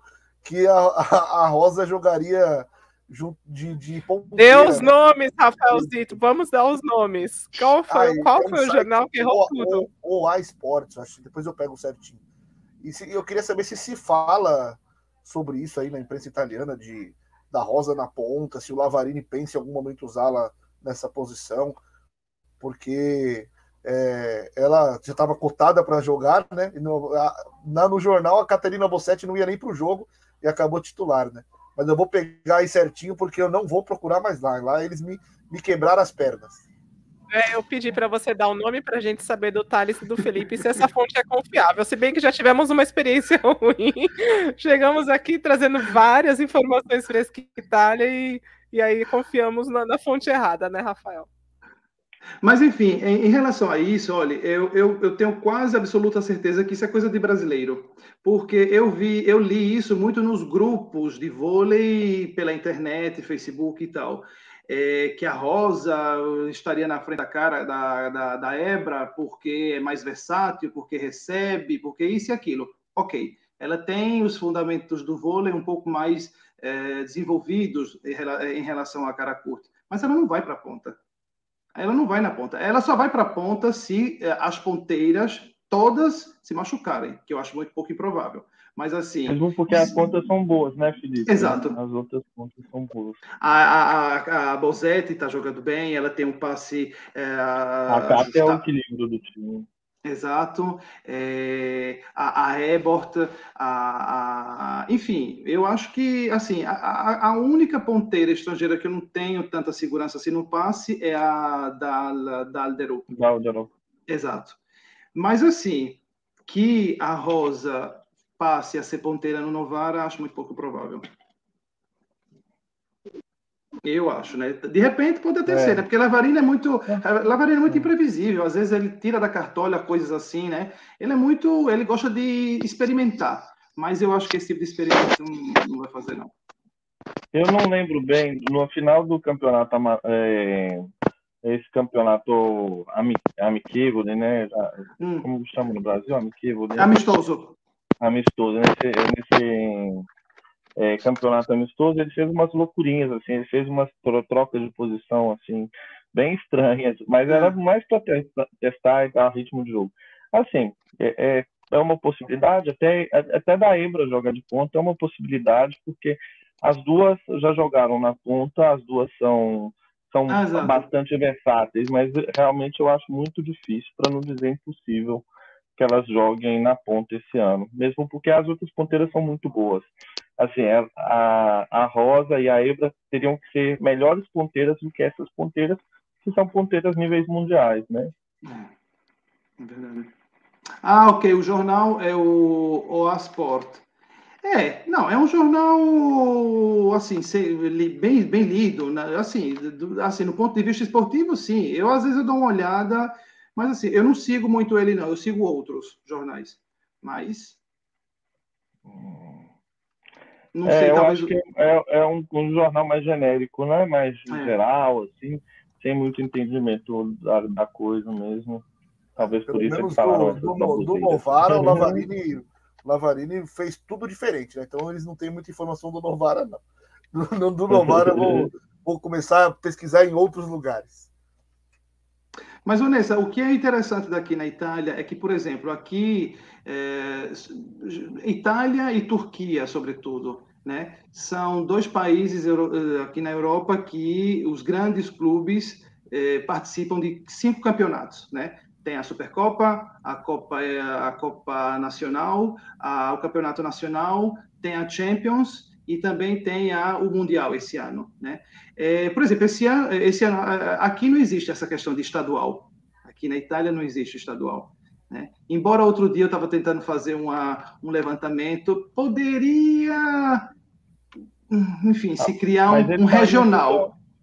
É porque não tem tempo também, né, Felipe? Não tem Exato. tempo. Elas vão, a maioria volta de seleção, a maioria dos times é lotado de estrangeira. É, é. E assim, é, e é muito pequena as regiões, é tudo muito. O que eles fazem muito é esses torneios preparatórios amistosos, bastante. Assim, no final de semana tinha quatro, cinco ao mesmo tempo. Mas eu acho, que é uma, eu acho que é uma questão muito do Brasil, viu, Felipe? É. É, a gente não vê muito campeonato regional ao redor do mundo. Brasil que, que tem essa cultura de fazer regional, estadual, né, de futebol, vôlei, basquete, como se fosse uma espécie de pré-temporada para o Campeonato Brasileiro, mas é algo talvez para o nosso país também, talvez não, certamente pelo fato de, nosso, de o nosso país ser, ter dimensões continentais, é, precise se tratar assim, né, o, a modalidade, o esporte, uhum. mas a Itália é muito pequena perto do Brasil, Aí eu não sei se faria sentido. Mas uhum. vamos. A gente já fala. Como que tá a ordem aqui, Rafaelzito? Já me, já me perdi. Não, vamos começar com, com o Leandro agora. E aí a gente já começa o, a segunda pauta, que era sobre o balanço dos estaduais, Vanessa. Daí a gente roda com os meninos também, o, os estrangeiros, nossos estrangeiros que estão brilhantando a nossa quadrinha aqui. Leandro, o que, que te podemos tirar desses estaduais aí, somando masculino e feminino para a Superliga, né? No feminino, Dentil Praia Clube ganhando do Minas, tanto no Mineiro como, como na Supercopa, no Paulista aqui o Osasco campeão, é, no masculino Vedacity Guarulhos campeão paulista, né? No masculino também Mineiro Sada Cruzeiro. Então, desses estaduais aí que já, já aconteceram, né, e já foram finalizados, o que, que podemos esperar desses times na Superliga? É, vamos lá, né? O que eu penso, seu Rafael e Vanessa, os? Vou começar aqui, aqui pelo Campeonato Mineiro, né? É, o Praia mostrou um jogo maravilhoso, né? Um cruzamento. Para mim, o Praia defendeu bastante. Ataque sobre atacar nos momentos certos, sobre ter, sobre ter vazão no ataque. É, bloqueio, ela soube fazer leitura do, do, dos times, principalmente do Minas, que eu, o time que eu torço sobre sufocar o Minas, literalmente, mesmo com o Minas tendo aí pouco, teve pouco treino, mas que é direitinho. O Osasco é aqui que a gente estava esperando, um time bem entrosado, mesmo com não tendo entrosamento total, mas as minhas jogando bem. A Carla praticamente, para mim, segurou o passe, soube atacar certinho. Foi até uma surpresa a Carla ter segurado no, no passe, porque não, não é uma exímia passadora atacou bem as bolas que a Fábio soltou para ela, teve um aproveitamento de bola. E para mim, o campeonato masculino, o Cruzeiro, na novidade, todo ano ganhando do Minas, né, infelizmente. Porque tem uma superioridade em, em entrosamento, em qualidade técnica, né? E o Campeonato Paulista, para mim, o quem ganhou foi o Campinas, né? Para mim foi um. Né? Para mim, eles foram. Se superaram no, no, no jogo, né? Soube fazer a leitura melhor do jogo do, do Guarulhos e foi bem superior. Então, para mim, foi um time que soube administrar a derrota para depois vir superar e ser o campeão paulista. Obrigada, Leandro, obrigada. Os italianos, os brasileiros acompanharam o nosso Campeonato Paulista. a gente volta para a Europa para conversar com vocês. Eu, eu vi os jogos finais. Eu, eu vi, aliás, eu vi o time do Barueri da série semifinal à final. E do Osasco eu vi só a final, né? E o masculino eu vi só a final. Gostei, gostei do que, do que eu vi. Infelizmente, eu esperava, apesar da, da qualidade do time do Osasco, da força, né? Da, da, da, experiência que tem o time do Osasco, eu esperava um pouquinho mais das meninas do Barueri, mas está tudo bem. Eu acho que foi de bom tamanho. É, pra, pra, se você for ver, é um time que não tem estrela, é um time de meninas jovens, é um time que passou com todo aquele, passou por todo aquele problema, né? Aliás, ainda passa por problema de, né, uh, patrocínio e tal. E isso não é brincadeira, isso é de se levar em consideração, sim. Então, assim, perder para um Osasco numa final uh, eh, 3 a 0, ah, ok, tudo bem. Já acho que chegaram onde poderiam ter chegado. Eu Obrigada. acho. Obrigada, no masculino Felipe. já é diverso, já é diferente a história. No masculino, é, as finais, eu achei, a final eu achei sensacional. Um jogão, um jogão mesmo. É, a bolinha do Lucão ali, da linha dos três, para mim foi a, a, top do a top of the match. A cerejinha do bolo, né? Obrigada, Exato. Felipe. Deixa eu ler a mensagem aqui do nosso futuro mascote, a, a Anabelle, a boneca demoníaca. Aqui onde eu moro está 18 graus, eu já estou morrendo. Imagina as pessoas que moram em São Paulo, nós dois aqui, Rafael, Rafaelzito e eu, estamos com 12 graus neste momento. Eu estou me sentindo no hemisfério norte, já quase entrando no inverno, porque aqui tá esquisito o tempo, tá com temperatura baixíssima. A gente Thales, aqui também, não é, Thales? A gente aqui, a, a temperatura tá baixando. Tá, enfim. Vamos ver. É. Ah, mas aí é no... não, mas aí é normal, porque vocês estão, a gente está é, nas estações invertidas, né? E é normal vocês já começarem a entrar no inverno, já já tá no finalzinho do outono, já começa a cair a temperatura, mas aqui a gente está quase entrando no verão com 12 graus, não faz sentido. Não, não faz. Sabe o que eu queria é. saber de você, Thales? Eu não sei se você viu aí a, as finais do Paulista, mas queria saber como que os times italianos veem o Campeonato Mundial de Clubes. Para eles é um fardo ter que é, pausar a temporada deles para viajarem, para disputarem um campeonato mundial de clubes. Te pergunto isso porque no futebol os clubes europeus não dão muito valor ao Mundial de Clubes, não é que nem a gente aqui, quando acaba, quando um time ganha Libertadores ou quando, quando ganha o Sul-Americano de vôlei, né? A gente já fica pensando em Mundial, torcida, as torcidas dão muito valor a essa conquista. É, como que é visto pelos clubes europeus a competição? Como que é vista a competição pelos clubes europeus? Olha, é, eu vou te falar assim, é, duas coisas. Primeiro que para eles o campeonato mais importante é a Champions. Exato. Isso sem dúvidas. Eles são muito barristas, mesmo porque tem mais times de alto nível, né? Vários times, então é mais é um, um torneio mais difícil, mais longo, tem um glamour maior. É, primeiro ponto. Mas eles têm, eles dão importância assim para a Champions. Eu até estava conversando com o pessoal lá do Novara mesmo, e eles, eles ficaram meio chateados deles não irem para o Mundial. Eles montaram um time pensando em ir para o Mundial. Então, assim, o valor para ir para o Mundial está tendo. Não quer dizer que é, ele, é, ele, como conquista, como mídia até, seja maior do que o, a Champions. Mas é sempre um torneio importante e você vai acabar né, sendo campeão mundial. Então, para eles é importante, eles querem isso tudo. Principalmente a final entre um time europeu, né? Dois times europeus, assim, que igual ano passado foi o VAC contra o, o Corneliano, que chamou bastante a atenção da mídia, né? Depois aqui foram dois times, é, o time italiano contra o time polonês, no, no masculino. Então, assim, chama bastante atenção, mas é justamente porque é um, é, são confrontos é, entre europeus, europeus né? continentais, é. Então, é uma, mesmo porque eles têm a, a, a, ciência também que o maior investimento está aqui, né? Está tá por aqui. Então, eles... É, eu acho que tem a questão também, não sei se estou errada, tá? Mas é que vocês não acompanham tanto o voleibol aqui da, desse lado do Atlântico, né? Então não é... conhecem tão bem os clubes, não conhecem tão bem as jogadoras. Aqui não temos tantos estrangeiros e estrangeiras nos elencos, então os times são é. formados em geral, por muitos brasileiros, nem sempre os brasileiros que estão na seleção.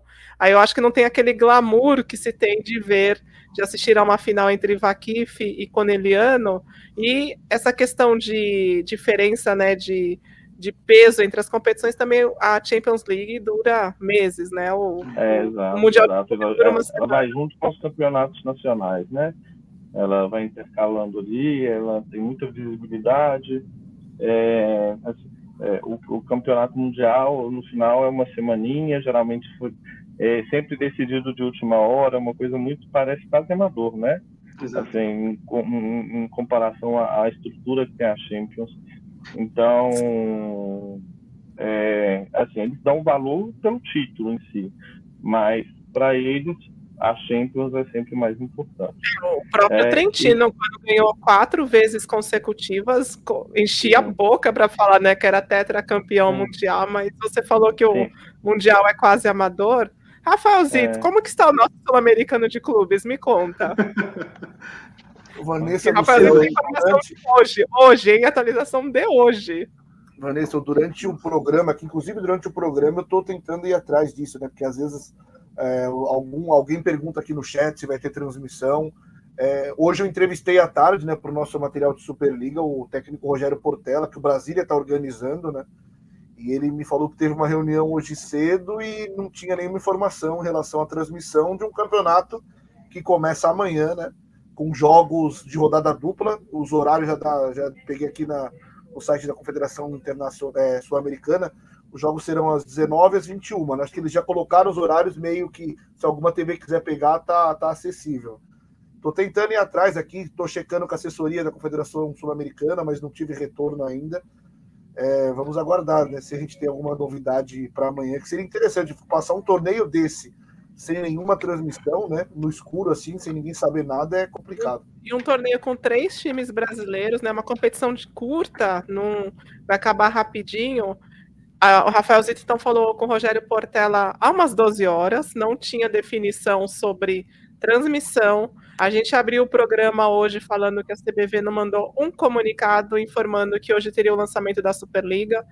Aí eu, eu, eu usei isso aqui como gancho, porque a Confederação Sul-Americana de Voleibol não mandou uma informação sobre esse sul-americano de clubes ainda. Absolutamente nada. Nada. Não. É Mas você foi né? dar um Pode falar, Felipe. Não, rapidinho, então. É, o material para a imprensa eles não mandaram mesmo, né? Eu entrei no site aqui para caçar, vai que, vai que algum lugar tinha. É, estava falando da transmissão, entrei nas redes sociais todas aqui, nada de transmissão. Eles fizeram um texto para o site lá da Confederação Sul-Americana no dia 17, né? anunciando os times e tudo mais, mas mandar para a imprensa, nada, né? Release informativo aí para a gente receber o material, não chegou nada, mas eu cacei lá tinha alguma coisinha, principalmente os técnicos brasileiros falando, né? Mas transmissão, que é bom, por enquanto, nada. Assim que eu tiver algum retorno, eu aviso aí para a galera. Vanessa, em contrapartida, o italiano masculino, como eu já tinha ressaltado antes, é, o Thales está aí para confirmar, está tá em um nível acima do normal.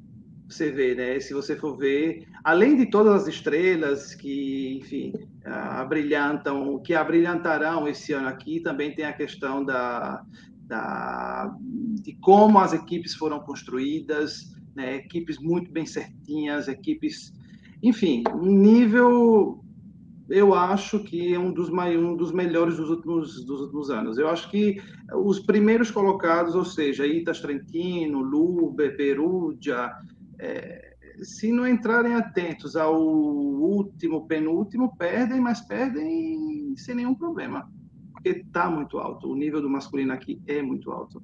Se você for ver, é jogador do melhor jogador da seleção americana que joga no, é, por exemplo, o time do, do Douglas, né? Que é um time da oh, Dio, é, da.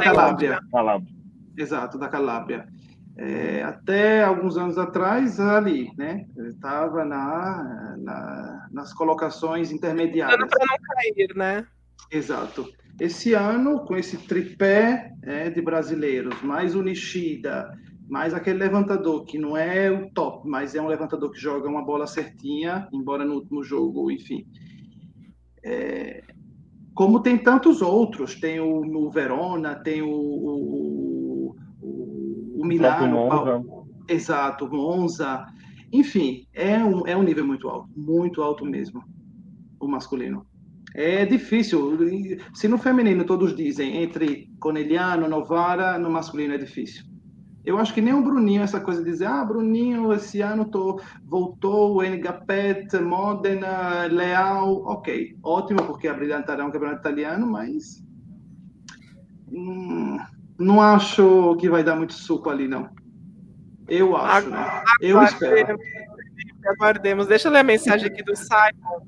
Minas, Praia, quem mais? Vai para o Sul-Americano, Rafael Zito. Ora lá, então vamos informar os times que jogarão Sul-Americano. Brasília, Minas, Praia, Clube Olímpia do Uruguai e o San Martín da Bolívia. São cinco times com jogos de, em rodadas duplas, né? No, no dia 21 amanhã, Brasília e também Minas, às 19 horas, e às 21, Dentil Praia Clube e Clube Olímpia do Uruguai. E aí são, são jogos com rodada dupla, como eu falei, 21, 22, 23, 24 e 25. Todos os jogos, o primeiro às 19, o segundo às 21. Então, de, Ou seja, de quinta a domingo. Ou seja, os dois assim, tirando o Brasil, né? Os dois principais centros aqui do vôlei, de, em questão de clubes.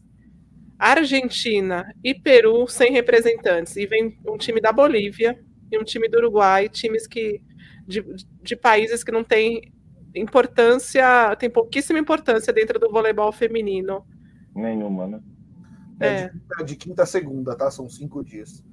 Quinta a segunda. É então, isso. os brasileiros vão passear, né? Vai definir tudo entre eles. É, aí fica difícil também de uma TV, de vender um evento desse para uma TV, né? Mas, Thales, você, tava, você queria falar alguma coisa antes do Felipe? Chegou o seu momento. Então, só terminar de contar uma coisa, depois eu quero falar do meu Minas, pelo amor de Deus. né? Sou minas, minas tenista de carteirinha. Mas você é mineiro? Muitos e muitos anos. Sou mineiro. Ah. Sou mineiro. De Belo Horizonte? Mineiro. É, não, sou do interior de Minas, mas sempre tive o sonho de jogar no Minas, né? Nunca ah, consegui okay. passar na peneira e tudo mas mesmo porque eu não sou tão alto assim, mas já joguei muito contra o Minas e sempre fui Minas tenista. Foi até na histórica final de 2001, contra 2002 contra o DCN Osasco. 25 mil pessoas dentro do Mineirinho, eu estava lá e foi legal demais, gente. Mas falando, é, só uma diferença, assim, basilar, assim, básica mesmo, dos campeonatos, da importância dos campeonatos. Ontem ou hoje, é, que eles é, anunciaram Betim como Betim ou Contagem como sede do Campeonato Mundial, né? A Champions ela é anunciada bem no início da, da, da temporada, todo mundo já sabe como é que vai funcionar. E aqui um campeonato da magnitude, um campeonato até menor, muito mais fácil de ser organizado, como o campeonato mundial é anunciado próprio assim, o último, né? Aos 40 do segundo tempo, quase né? Então você vê a diferença realmente assim da organização da SEV em comparação a, né, a, a, as regionais e a FIVB, né, é, em relação aos campeonatos de clubes. É, então é isso.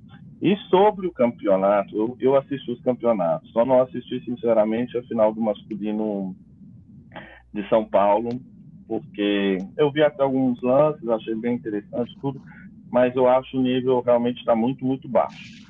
É... Mas os campeonatos femininos de São Paulo, é uma grande surpresa, né? O Barueri está jogando muito bem, mas é, pegaram o Osasco, mais, né, de costas mais largas e muito mais acostumado com decisões. Eles bastaram anular a Karina, o jogo desandou completamente, né? É, não conseguiu, a menina é o ponto de equilíbrio do time, ela não conseguia virar e cumprimentar até o fundo de quadra dela. O time, assim, não por demérito deles, porque é um time muito jovem, mas o Osasco foi esperto em saber fazer isso, fizeram muito bem. As outras não conseguiram é, segurar o jogo, né? É, fizeram até mais pontos do que ela, mas ela que foi a menina no lado do jogo, né? A Karina, é o ponto de equilíbrio realmente do, do Barueri. Mas muito surpreendente, o time está jogando muito bem. A, a umas menções honrosas a Lorena, né? A Lorena está jogando muito bem, né? A Diana jogou bem também, mas a Lorena está jogando muito bem. E o Osasco jogando bom, né? Jogando direitinho, a Tiffany muito bem, é, as ponteiras segurando, a Michelle jogou muito bem, a Carla jogou direitinho, é, as meios não foram tão acionadas nesse segundo jogo, mas impõe muito respeito, né? e a Bright segurando lá. Já no Campeonato Mineiro, gente, é assim. o, é, o que que acontece? O Minas, realmente, as meninas saíram e ficaram 15 dias fora. Sabe? O sistema de sustentação do passe todo é, descompensado realmente, porque elas não estavam treinando sem tocar na bola, né? Isso afeta muito. Você viu que o mais que o Minas mais sofreu foi o passe, a questão do passe, não saía nada, sabe?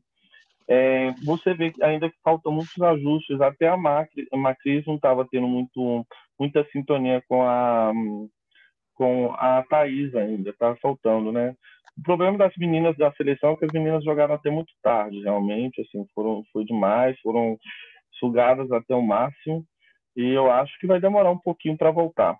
Só que eu também é, tenho na minha cabeça que esse Minas é, vai ter um pouco mais de dificuldade do que o ano passado. Ao ao meu ver, é, eu até tinha falado é, quando começou a especulação de contratação, contratação que ela poderia ser um nome, mas eu acho que a Ozói vai ser um pouco complicado encaixar tão bem nesse time, porque ela não joga tão rápido contra a Easy, ela não tem tanta clareza de decidir contra a I, como a Easy tinha, e a Easy era um, era um grande diferencial assim, na hora do vamos ver para o Minas. Então, aqui em compensação, acho que a gente está melhor de oposto. Tem a Kizzy que que vai pegando é, né, um pouco mais de maturidade. A Coutinho parece que vai ter que correr atrás também. Apesar que eu acho que a Kiz ela tinha que ir mais alto, ela tinha que é, trabalhar um pouco mais em impulsão. Eu acho que ela ainda está ainda meio baixa, apesar de ser bastante técnica. É, já o Praia se encaixou muito bem com a Casiele, né? A Casiele entrou como uma luva ali e, e nem a Anne é, no final ela comprometeu tanto no passe, né? Elas seguraram muito bem, Caldinha estava bem segura, mas eu acho que o Minas está muito descaracterizado ainda para a gente dar realmente uma posição dessa superioridade que estão falando do Praia. Acho que ainda é muito cedo.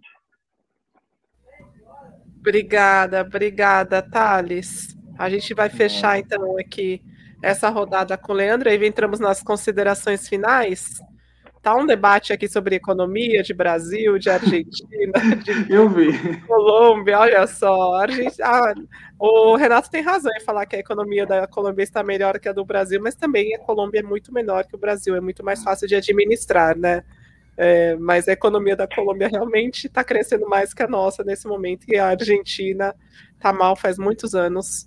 É, tanto que a gente está vendo cada vez mais né, um êxodo de argentinos aqui para o Brasil, sul do Brasil. Rafaelzito, tinha uma pergunta aqui sobre transmissão de TV, você tem informações, né? Cadê a pergunta do nosso Golden Setter, se vai ter transmissão de TV? Vamos lá. Bora lá, Vanessa. Enquanto aqui do Ian. Aí, ó. Ian, para você e para todos os Golden Setters, vamos lá, a informação que eu recebi da assessoria de imprensa da Confederação Sul-Americana de Voleibol. Vamos lá. Oi, Rafael. Ainda não temos confirmado. Isso foi agora. Não, me fala o horário. Me fala o horário primeiro. 21 e 36. 21 e 36. De hoje, quarta-feira. 21 é. 36 a 24 horas de começar a competição. Não. É. Primeiro Menos. jogo é às 7. É, 22 é. horas de começar a competição. Mas calma lá que falaram que vai ter transmissão. Vamos lá. Ainda não tem, não temos confirmado. Será no YouTube do BRB, que é o Banco de Brasília, que pediu exclusividade mas ainda não nos passou o link porque não decidiu se será no canal que eles já têm ou se eles vão criar um novo só para transmissão do Sul-Americano. Então, uma coisa que eu já pedi é esse link, se eles vão criar um novo canal ou não, mas a princípio está lá. A, a, informação é essa, a princípio não, a informação é que será no YouTube do BRB, que é o Banco de Brasília, que é quem está patrocinando o evento. Né? O evento foi para Brasília justamente porque o Banco de Brasília está bancando a competição banco bancando, mas é isso. Então a, a informação é essa. Obrigada, Rafael. Então fiquem de olho aí nas notificações de vocês, né? Porque como, como o YouTube é inteligente, o algoritmo é inteligente, ele vai nos mostrar que está tendo uma transmissão ao vivo de vôlei amanhã aqui no canal do YouTube. Final ACS, final Minas e Praia de novo. Uau! acesse. Vamos agradecer que a gente vai ter uma final deste nível, porque por muitos anos o Sul-Americano de Clubes tinha só um time brasileiro e os outros eram sul-americanos. Afinal, era, era, era um desnível gigantesco entre o, o, time brasileiro e o time, e o time dos outros, os outros times dos outros países, tá bom? Então, ter Minas e também Minas e Dentil Praia Clube numa final de sul-americano de clubes é um luxo. Ô, Vanessa, os sul-americanos que eu me lembro que teve emoção foi quando ambos no Liberati, né? Uma vez Osasco contra o Rio, né? E contra o SESI também, que o SESI ganhou no, em pleno Liberati, né? Então, Notado, o SESI calou aquele Liberati. Mas, teve uma... Mas teve uma final também e, no Peru, Rexona e, e Osasco que tinham dois brasileiros. Mas tirando isso, nunca foi uma, nunca foi uma competição muito emocionante, porque todo mundo sabia que o time brasileiro ia se classificar. Era só um protocolo para você garantir a sua passagem para o Mundial de Clubes, né? Então vamos fechar aqui com o Leandro Rafaelzito. Você também tem informação da Gabi, não tem? Perfeito, Vanessa. Eu tava, me, me mutei e desmutei aqui. Sobre a Gabi é o seguinte: também entramos em contato com a assessoria de imprensa da Gabi e a resposta foi: é, é, é, podemos divulgar apenas o que a Gabi postou, ou seja, o que a Gabi postou nas redes dela. Só vamos falar aquilo mesmo, mas ela está bem, não foi nada grave. Então, só para quem não viu, né? Acho que a maioria das pessoas já devem ter visto. A Gabi no, no Instagram dela. Oi, gente. Após alguns exames de rotina, eu precisei passar por um pequeno procedimento cirúrgico que já estava previsto a equipe médica do Vakif Bank, de, da academia lá do clube também, né? São incríveis, me acompanharam em tudo e me deram todo o suporte necessário. O procedimento foi um sucesso e eu já estou me recuperando em casa. Vou ficar uns dias fora de combate, mas já já estarei de volta. Obrigado pelas mensagens de preocupação e carinho. Obrigado aos médicos também. Até breve. Bom, então são essas informações aí que vocês pediram, a gente correu atrás. Vamos para as considerações finais, começando pelo Leandro. Suas considerações finais, Leandro por favor. Olha, gente, só eu fiquei pensando aqui, a, se a Justa quer ver isso aqui, essa quadrinha tava, tava show, viu? Agora de italiano, né? Mas vamos lá. ah, bom, ah, bom, ele explicou no final. Ela gosta de italiano, porque até o show eu pensei, nossa, mas tá tão legal essa quadrinha, ele tá aqui nos criticando, tudo bem. Por causa dos italianos, né? Aí vocês são, são 10. Mas, vamos sim, minha consideração final. Vamos ver que, que o, o Minas vai arrumar daqui para frente, né? Eu torço que vem para melhorar. Eu torço que o Praia Clube mantenha o seu nível de jogo. E, o, campeonato, o campeonato italiano que eu quero aumentar, eu só quero ver se o Novara vai, vai ser um time competitivo para derrubar o Cogliano esse ano. Assim eu penso assim, minha consideração final. Obrigada, Leandro. Temos mais um italiano aí que gosta de vôlei, o Marcos Araújo. Oi, Vanessa e Rafael. Agora assisto vocês da Itália. Agora, então ele, então ele chegou agora à Itália. Diretamente da cidade de Lecce, é, sushi brasileiro. Nossa, um... é gostosíssimo. Sushi brasileiro ah, é. É, hum, não consigo é, imaginar o que, que, é isso, não. O Thales, o Thales tá, me, tá me entendendo. Eu procuro no Google como? Sushi itali... brasiliano, é isso? Vou sushi procurar brasileiro. É, ué, na verdade... Vai. Fala, fala. fala, fala. Na, na verdade, aqui na a Itália muito aprecia muito o sushi brasileiro. Na verdade, é o fusion, que é o sushi com técnicas japonesas misturando coisas brasileiras, frutas e coisas. É, é, um sushi muito mais criativo. É o que tem no Brasil mesmo, só que com excelência, né? Feito com materiais de primeira qualidade, tudo. Então, é muito apreciado. Tem vários redes que são é, de, de propriedade de brasileiros, ou tem alguns italianos que criaram essas redes com a identidade do sushi brasileiro. Então ele é muito apreciado aqui na Itália, o sushi brasileiro. Tem muito esse jogo do doce e salgado. O sushi então, brasileiro faz mais sucesso que o japonês, é isso? Muito Aí, mais. É, na Mentira, verdade, faz. gente! É.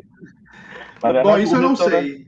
É, a pessoa assim que é, é, um cara brasileiro que ele trouxe aqui para Milão, ele tinha um restaurante com o Sidorf, jogador que foi do Botafogo, holandês, é, de futebol e virou uma coqueluche no país, era um, um sushi de muito isso. é, assim, assim, muito famoso aqui, alto custo, muito famoso e acabou fazendo escola com os outros outros outros lugares, outros restaurantes, outros sushi eles acabaram pegando mais ou menos a inspiração desse cara que chama Roberto e, e, e, criou escola na Itália toda. O sushi brasileiro é o mais apreciado de todos. Assim, o japonês bra brasileiro é o, é o melhor japonês que tem para ir para comer, entendeu? Que engraçado. É, isso é muito, é. é muito surreal. Você está na Itália, aí é. você vai para um sushi brasileiro porque você quer comer um sushi, você não vai para o japonês. E eu já é. ouvi falar que italiano torce o nariz quando vê o que os brasileiros fazem com a pizza deles, né? Porque a gente coloca, não. a gente coloca chocolate, a gente coloca hum.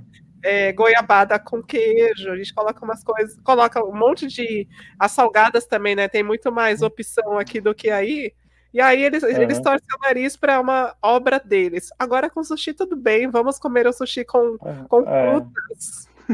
É, Olha a, a, a, maioria dos restaurantes acabam replicando essa técnica assim, do, do fusion, que é, é essa fusão entre, entre cozinhas, e replicam o sushi brasileiro mesmo. A maioria dos restaurantes, dos baratos aos super famosos, a maioria replica isso. E é legal, porque tem vários. Tem tipo um restaurante aqui que é super famoso, chama Temaquinho, bem nome brasileiro. É, aqui brasileiro também, mesmo.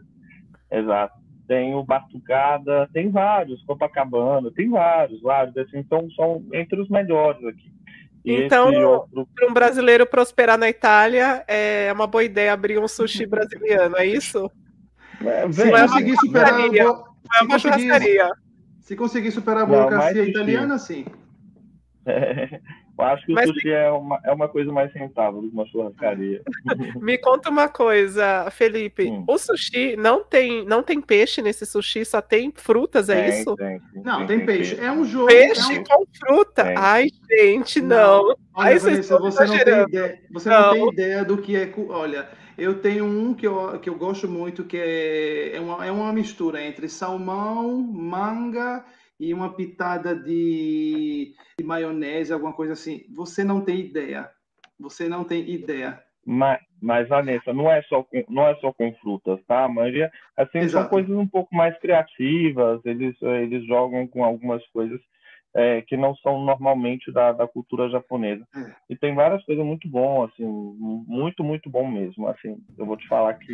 Mas eu já entendi o porquê. Assim, Quanto vocês elogiaram aqui o sushi brasileiro, 10 japoneses morreram lá em Tóquio, viu? Olha, eu, já... eu, como, eu, como terceira geração é de isso. uma tá família tá japonesa, gente, não dá. Não dá. Tá explicado. Eu não tá gosto explicado. de sushi, eu não, não gosto de peixe, então eu não como. Mas não dá. Eu vou, aqui partiu meu coração nesse momento, vocês falando desse sushi brasiliano. Mas, Rafaelzinho, é. mais uma oportunidade de negócio pra gente.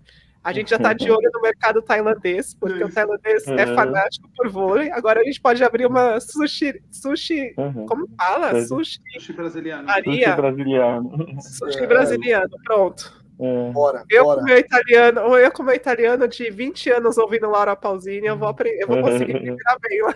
Vamos investir, Vanessa. Em relação à pizza, em, relação, em relação à pizza, é verdade. Eu conheço muitos italianos que já foram ao Brasil e quando e já me relataram de cenas que viram pessoas que comem a pizza com ketchup, maionese ou a pizza com aqueles bordos de, sobretudo quando se vai nessa Pizza Hut. Eu não sei se existe é, mais não, essa. Não, só, não tem, mas tô, muitas pizzarias de São Paulo têm a borda recheada e a gente aqui, adora, a gente acha o máximo. Aqui, aqui próprio não existe esse tipo de, de coisa. E aqui é, é, aqui, por exemplo, uma coisa que eu adoro é a pizza um pouco mais queimada na parte de baixo, na, é, e o brasileiro é já um pouco mais ah, assim, queimada, enfim. Enfim, são choques são gostos culturais que têm que ser respeitados. Eles torcem o nariz para a pizza que a gente cria deles, que faz as nossas, fazemos as nossas obras na pizza, e eles adoram esse sushi toda, totalmente errado, mas talvez tenha a questão aí das minhas raízes, né? É, vamos para a reta final aqui, considerações finais então do Felipe. O, quem foi que falou que morou, que está morando agora em Lete? Vamos ver. Aqui o nosso Golden Marcos. Set. Marcos ou Marcos? Deixa eu ver aqui. Marcos. O Marcos, que falou que está morando em Lecce. É, o Lecce, Lecce é no, no, sul da Itália. É na, na Puglia. Na Puglia, Puglia. É, não, por causa dele, por causa da mensagem dele, a gente está há 10 minutos discutindo aqui sobre sushi brasileiro. Mas obrigado. Depois a gente faz uma live só de comida. Fala não, as coisas esdrúxulas que existem aí na Itália, né? Não aqui, é esdrúxula, é muito bom. esdrúxula é boa, boa, boa, tarde. É Ai, deixa eu colocar a mensagem aqui do Agenor que eu acabei de ver. O Agenor é um colega meu, um colega aí de cursos de negócios, ele está aqui me assistindo. Que legal, Agenor. Obrigada aí pela audiência. Ele nem acompanha, nem conhece, nem acompanha muito vôlei, está aqui então nos ouvindo. Obrigada, Agenor. Um beijo. Não, Agenor, mas agora estamos falando de comida, não é de vôlei. Tadinho, o Agenor é um médico que faz um trabalho muito bacana aí com os cuidadores tem cursos para cuidadores, ele está aqui então nos acompanhando. Obrigada, Agenor. Mora lá na Bahia. É, para fechar então aqui o nosso bate-papo, Felipe, vamos às suas considerações finais. Bom, é o que eu digo sempre, é, é um prazer estar aqui com, com vocês, discutir, brigar, uh, não brigar, discutir, falar, uh, enfim, se atualizar do que está rolando no Brasil e no mundo, da questão uh, do vôlei, dessa disciplina que nos acumula. E, enfim, muita paciência, pessoal, muita paciência com as nossas jogadoras, os nossos jogadores, que é só início de temporada, sejam. É, como, é que, como é que eu posso dizer? É, me, me, perdi a palavra. Sejam bons. Fala, itali fala italiano que o Thales traduz. É, não cative. É... Não sejam maldosos. Exato, sejam... porque é só o início de um trabalho. É... O, que eu vi, o que eu vi de cativeria, de, de maldade dessas meninas, das chiquititas, das mineiras do, do Minas Tênis Clube nas redes sociais. Deus. Enfim, espero que a Superliga comece o mais rápido possível, porque já está na hora da gente ver jogos bons e melhores. É só isso. Obrigada, obrigada, Felipe. Você falou nunca, ti, nunca tive. E para mim é o verbo ter no passado. Mas... Cative, né? Ainda bem que eu aí, ainda bem que... A cacofonia, cacofonia. Cacô, exato. Deixa eu agradecer aqui a Filó pelo super chat. Muito obrigada aí, Filomena, pelo seu super chat e por sempre estar aqui nos alegrando no chat, deixa eu colocar, ó, Renato José, ketchup, ketchup em pizza é um crime, a gente aqui em São Paulo também acha, defendemos que a pizza só seja comida com, com azeite. E eu queria trazer aqui a Maria. Maria falou: a pizza brasileira é melhor e os italianos que lutem é verdade. A nossa pizza é muito mais gostosa que a original. Muito mais gostosa. A de São Paulo é muito mais gostosa. Vai lá, Thales, conclua, vamos lá, conclua a nossa quadrilha. Ó, a primeira coisa, eu convido vocês aqui pro, pelo um tour culinário quando vocês vierem. Vou levar Ai, não vocês... me convide para comer sushi brasileiro, é, que eu vou fazer vou cada cara feia, vai ficar com vergonha. Vou fazer você comer pasta e vou fazer você comer pizza. E você vai falar realmente, Thales, não tem como comparar. Mas... Você tem razão. Não vou brigar. brasileira é não vou melhor. brigar, eu vou A mostrar. É Eu melhor. vou instruir, no caso. É, sobre as considerações, né, gente? É sempre um prazer estar aqui trocando, fazendo esse bate-bola com vocês. A gente esse ano vai ter vários campeonatos legais para poder acompanhar. É, no Brasil, aí a gente espera, né, que o campeonato feminino seja bastante equilibrado, traga bastante emoção e que o masculino pelo menos traga bastante revelações, né? É, já que o nível não está tão alto, a gente espera que pelo menos daí surjam bons bons valores que até então não tinham tanta tanta visibilidade, oportunidade de jogar. E no feminino também, né? Porque tem bastante time ainda que que não está com patrocínio tão bom, é, a crise econômica pegou. Então a gente espera que daí surjam bastante nomes que, que possam ajudar o Brasil mais para frente, né? E que se mude essa política de, né, de fomentação de esporte, que a CBV abra os olhos também, Nossa. é, porque realmente assim tá, tá dando dó de ver, realmente. É, e do campeonato italiano, campeonato europeu em si, vai estar tá pegando fogo. A gente pode torcer para as nossas jogadoras aí, todas, tem várias, né, espalhadas pela Europa, aqui na Polônia, na, na Turquia, Turquia. principalmente, né? É, são os três regiões que está tendo mais brasileiros aí jogando. E vão ser bons campeonatos, muito bons. A Polônia reforçou muito, o campeonato está bem interessante. É, na Turquia, apesar de eu achar de ter, ter, baixado o nível técnico do campeonato turco ainda mais, é, tá, tá interessante. Tem esse, esse Fenerbahçe que é, todo mundo quer ver, vê-lo jogar, né, pelas novinhas e tudo. As Chiquititas super poderosas, essa sim, né, é, do Fenerbahçe. E aqui no campeonato italiano eu acho que vai dar muita coisa legal. Eu acho que não vai ser tão tão esse contato, como a gente diria aqui, né? Tão na, tão na cara.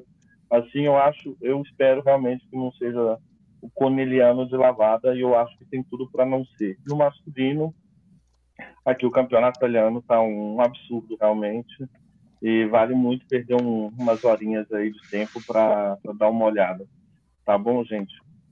Um beijo para vocês. Obrigada, Thales. Felipe também, Leandro, vocês deram um show hoje com a gente. A gente agradece muito a participação de vocês. Eu fico só, eu, eu lamento só para o moço, o, o Léo. O Leandro?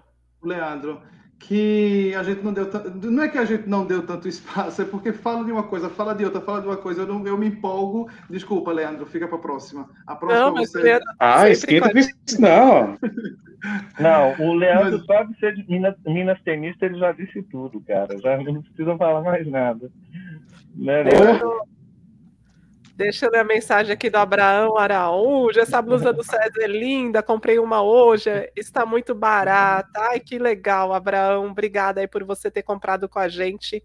Aproveitando, então, a gente está com uma Black Friday antecipada até domingo, hein? Até domingo aproveite, porque como o Abraão comentou, a camisa do SESI São Paulo ou do SESI Vôlei Bauru ah, está com. hum, acho que está com. Melhor eu não falar está com 50 reais de desconto. Está com 50. Se eu falo o preço errado aqui, amanhã eu vou ouvir um monte, porque os clientes vão cobrar. Vanessa falou que estava esse preço. Está com 50 reais de desconto. Está saindo por R$ 89,90 as camisas do SESI São Paulo, SESI Vôlei Bauru. Elas são lindas, material super de qualidade. Vocês vão adorar. Até domingo, então, esse preço. Corre lá, loja.saqueviagem.com.br. Tem muitas cores. Vocês não vão saber nem que cor escolher. Muitas cores mesmo. E Marcos Araújo, para a gente encerrar aqui, o Marcos que começou todo esse debate gastronômico, eu tenho. ah, tinha, um, tinha um time de futebol, não tinha famoso o Rafael no Inlet? A chama Lete mesmo, mas Ah, Exato. lá. não É é, tão. É, é time de segunda divisão ou de quando estava na Série A, de parte de baixo da tabela. É, eu já, ouvi- já vi esse time jogando lá quando a Band transmitiu o campeonato italiano. Eu tenho assistido todos os vídeos durante o dia. Obrigado pelo con- conteúdo, amo esse canal. Obrigada, Marcos. Obrigada de verdade por você estar nos acompanhando aí nos próximos dias. Começamos hoje. Vamos trazer entrevistas com técnicos da Superliga, já fazer o nosso Não, esquentar. É isso aí. Hoje já está lá Felipe Ferraça da Cruzeiro e Guilherme Novaes, veio da City Vôlei Guarulhos, papo exclusivamente sobre Superliga, né? eles ele analisando, os dois analisando o próprio elenco, falando de, alguns, é, de algumas individualidades, comentando sobre o nível do vôlei brasileiro masculino agora da Superliga, como eles esperam, o que, que eles, a expectativa deles, e também sobre os candidatos, né? Quem, quem briga ali pelo G8, por essas vagas no, nos playoffs. Então tá bem bacana o papo. Tá bacana o papo com os técnicos, o bacana o papo aqui também está bacana. E aqui no chat a gente falou de comida, agora o pessoal só tá falando de comida, não tá nem prestando atenção no que nós estamos discutindo. Nossa. Bom, o Leonardo tá prestando atenção porque ele falou que o Lete é o Vasco da Gama, só vive na Série B. É, aí tem uma provocação ao Vasco também. Eu, é, o talvez Vasco, o Leonardo é... seja. O Leonardo deve ser. Ou ele é botafoguense, se bem que o Botafogo também está na Série B, né? Então, ou ele é tá Flu, ou ele é Flamengo. Né? Mas obrigada, deve gente. Adorei. Deve ser é, mas adorei muito. É sempre muito bom receber vocês, porque vocês trazem notícias aí da, de fora, falam um pouquinho como que tá o clima do campeonato italiano, o que a gente não consegue sentir, né, assistindo só os jogos. Muito obrigada de verdade, viu, Felipe e Thales, principalmente porque aí já são três da manhã. Desculpa. É por segurar vocês até agora. O Leandro sempre está com a gente, já é de casa, né, Leandro? Muito obrigada também. Ele falou que ele é Flamengo, viu, Thales? Acertou. Leonardo é Flamengo, obviamente está falando do Vasco. É. Vai lá, Leandro, conclui aí então, bora lá. Só dá só uma palavrinha aqui. Eu vou fazer uma viagem agora. Eu vou hospedar na casa do Thales para conhecer a Itália, porque o Brasil para mim já deu, já, né? Conhecer lugar novo. Tá caro, tá caro morar na Itália. Tá, tá, a gente tem que o trabalhar câmbio... seis vezes mais. Aliás, quase sete. Nossa. Tá muito caro, tá muito caro. Agora a gente só pode ver a Itália pelo Google Maps. Coloca lá no Google Maps, aí você vai andando pela Itália, porque tá muito caro. O nosso real, o real, se duvidar, tá caro até para ir para Argentina. Mas obrigada, muito obrigada, hum. meninos. Eu espero que vocês tenham gostado do bate-papo. Obrigada, galera que ficou aqui no chat nos animando. Obrigada a todos que enviaram o superchat, que estiveram com a gente aí do outro lado da tela. Rafa, a gente se vê então amanhã, 8 da noite, né? Perfeitamente, 8 horas em ponto. Ou às vezes a gente até. Tem ponto, não, né? Não, não seja Alice, Rafaelzito. Não seja Alice. Ah, tudo bem, mas a partir das 8 fique ligado lá. A qualquer momento a gente entra no ar. Eu entrei aqui nos bastidores 8 e 5 hoje, né? Desesperada, que eu tinha acabado de tomar banho. Rafa, vamos começar. Deu certo. Obrigada, meninos. A gente se vê na próxima. Bom descanso aí para vocês. Bom Obrigado descanso pro Leandro. Boa noite. Até. Boa noite. Valeu, pessoal. Tchau. tchau. Boa noite.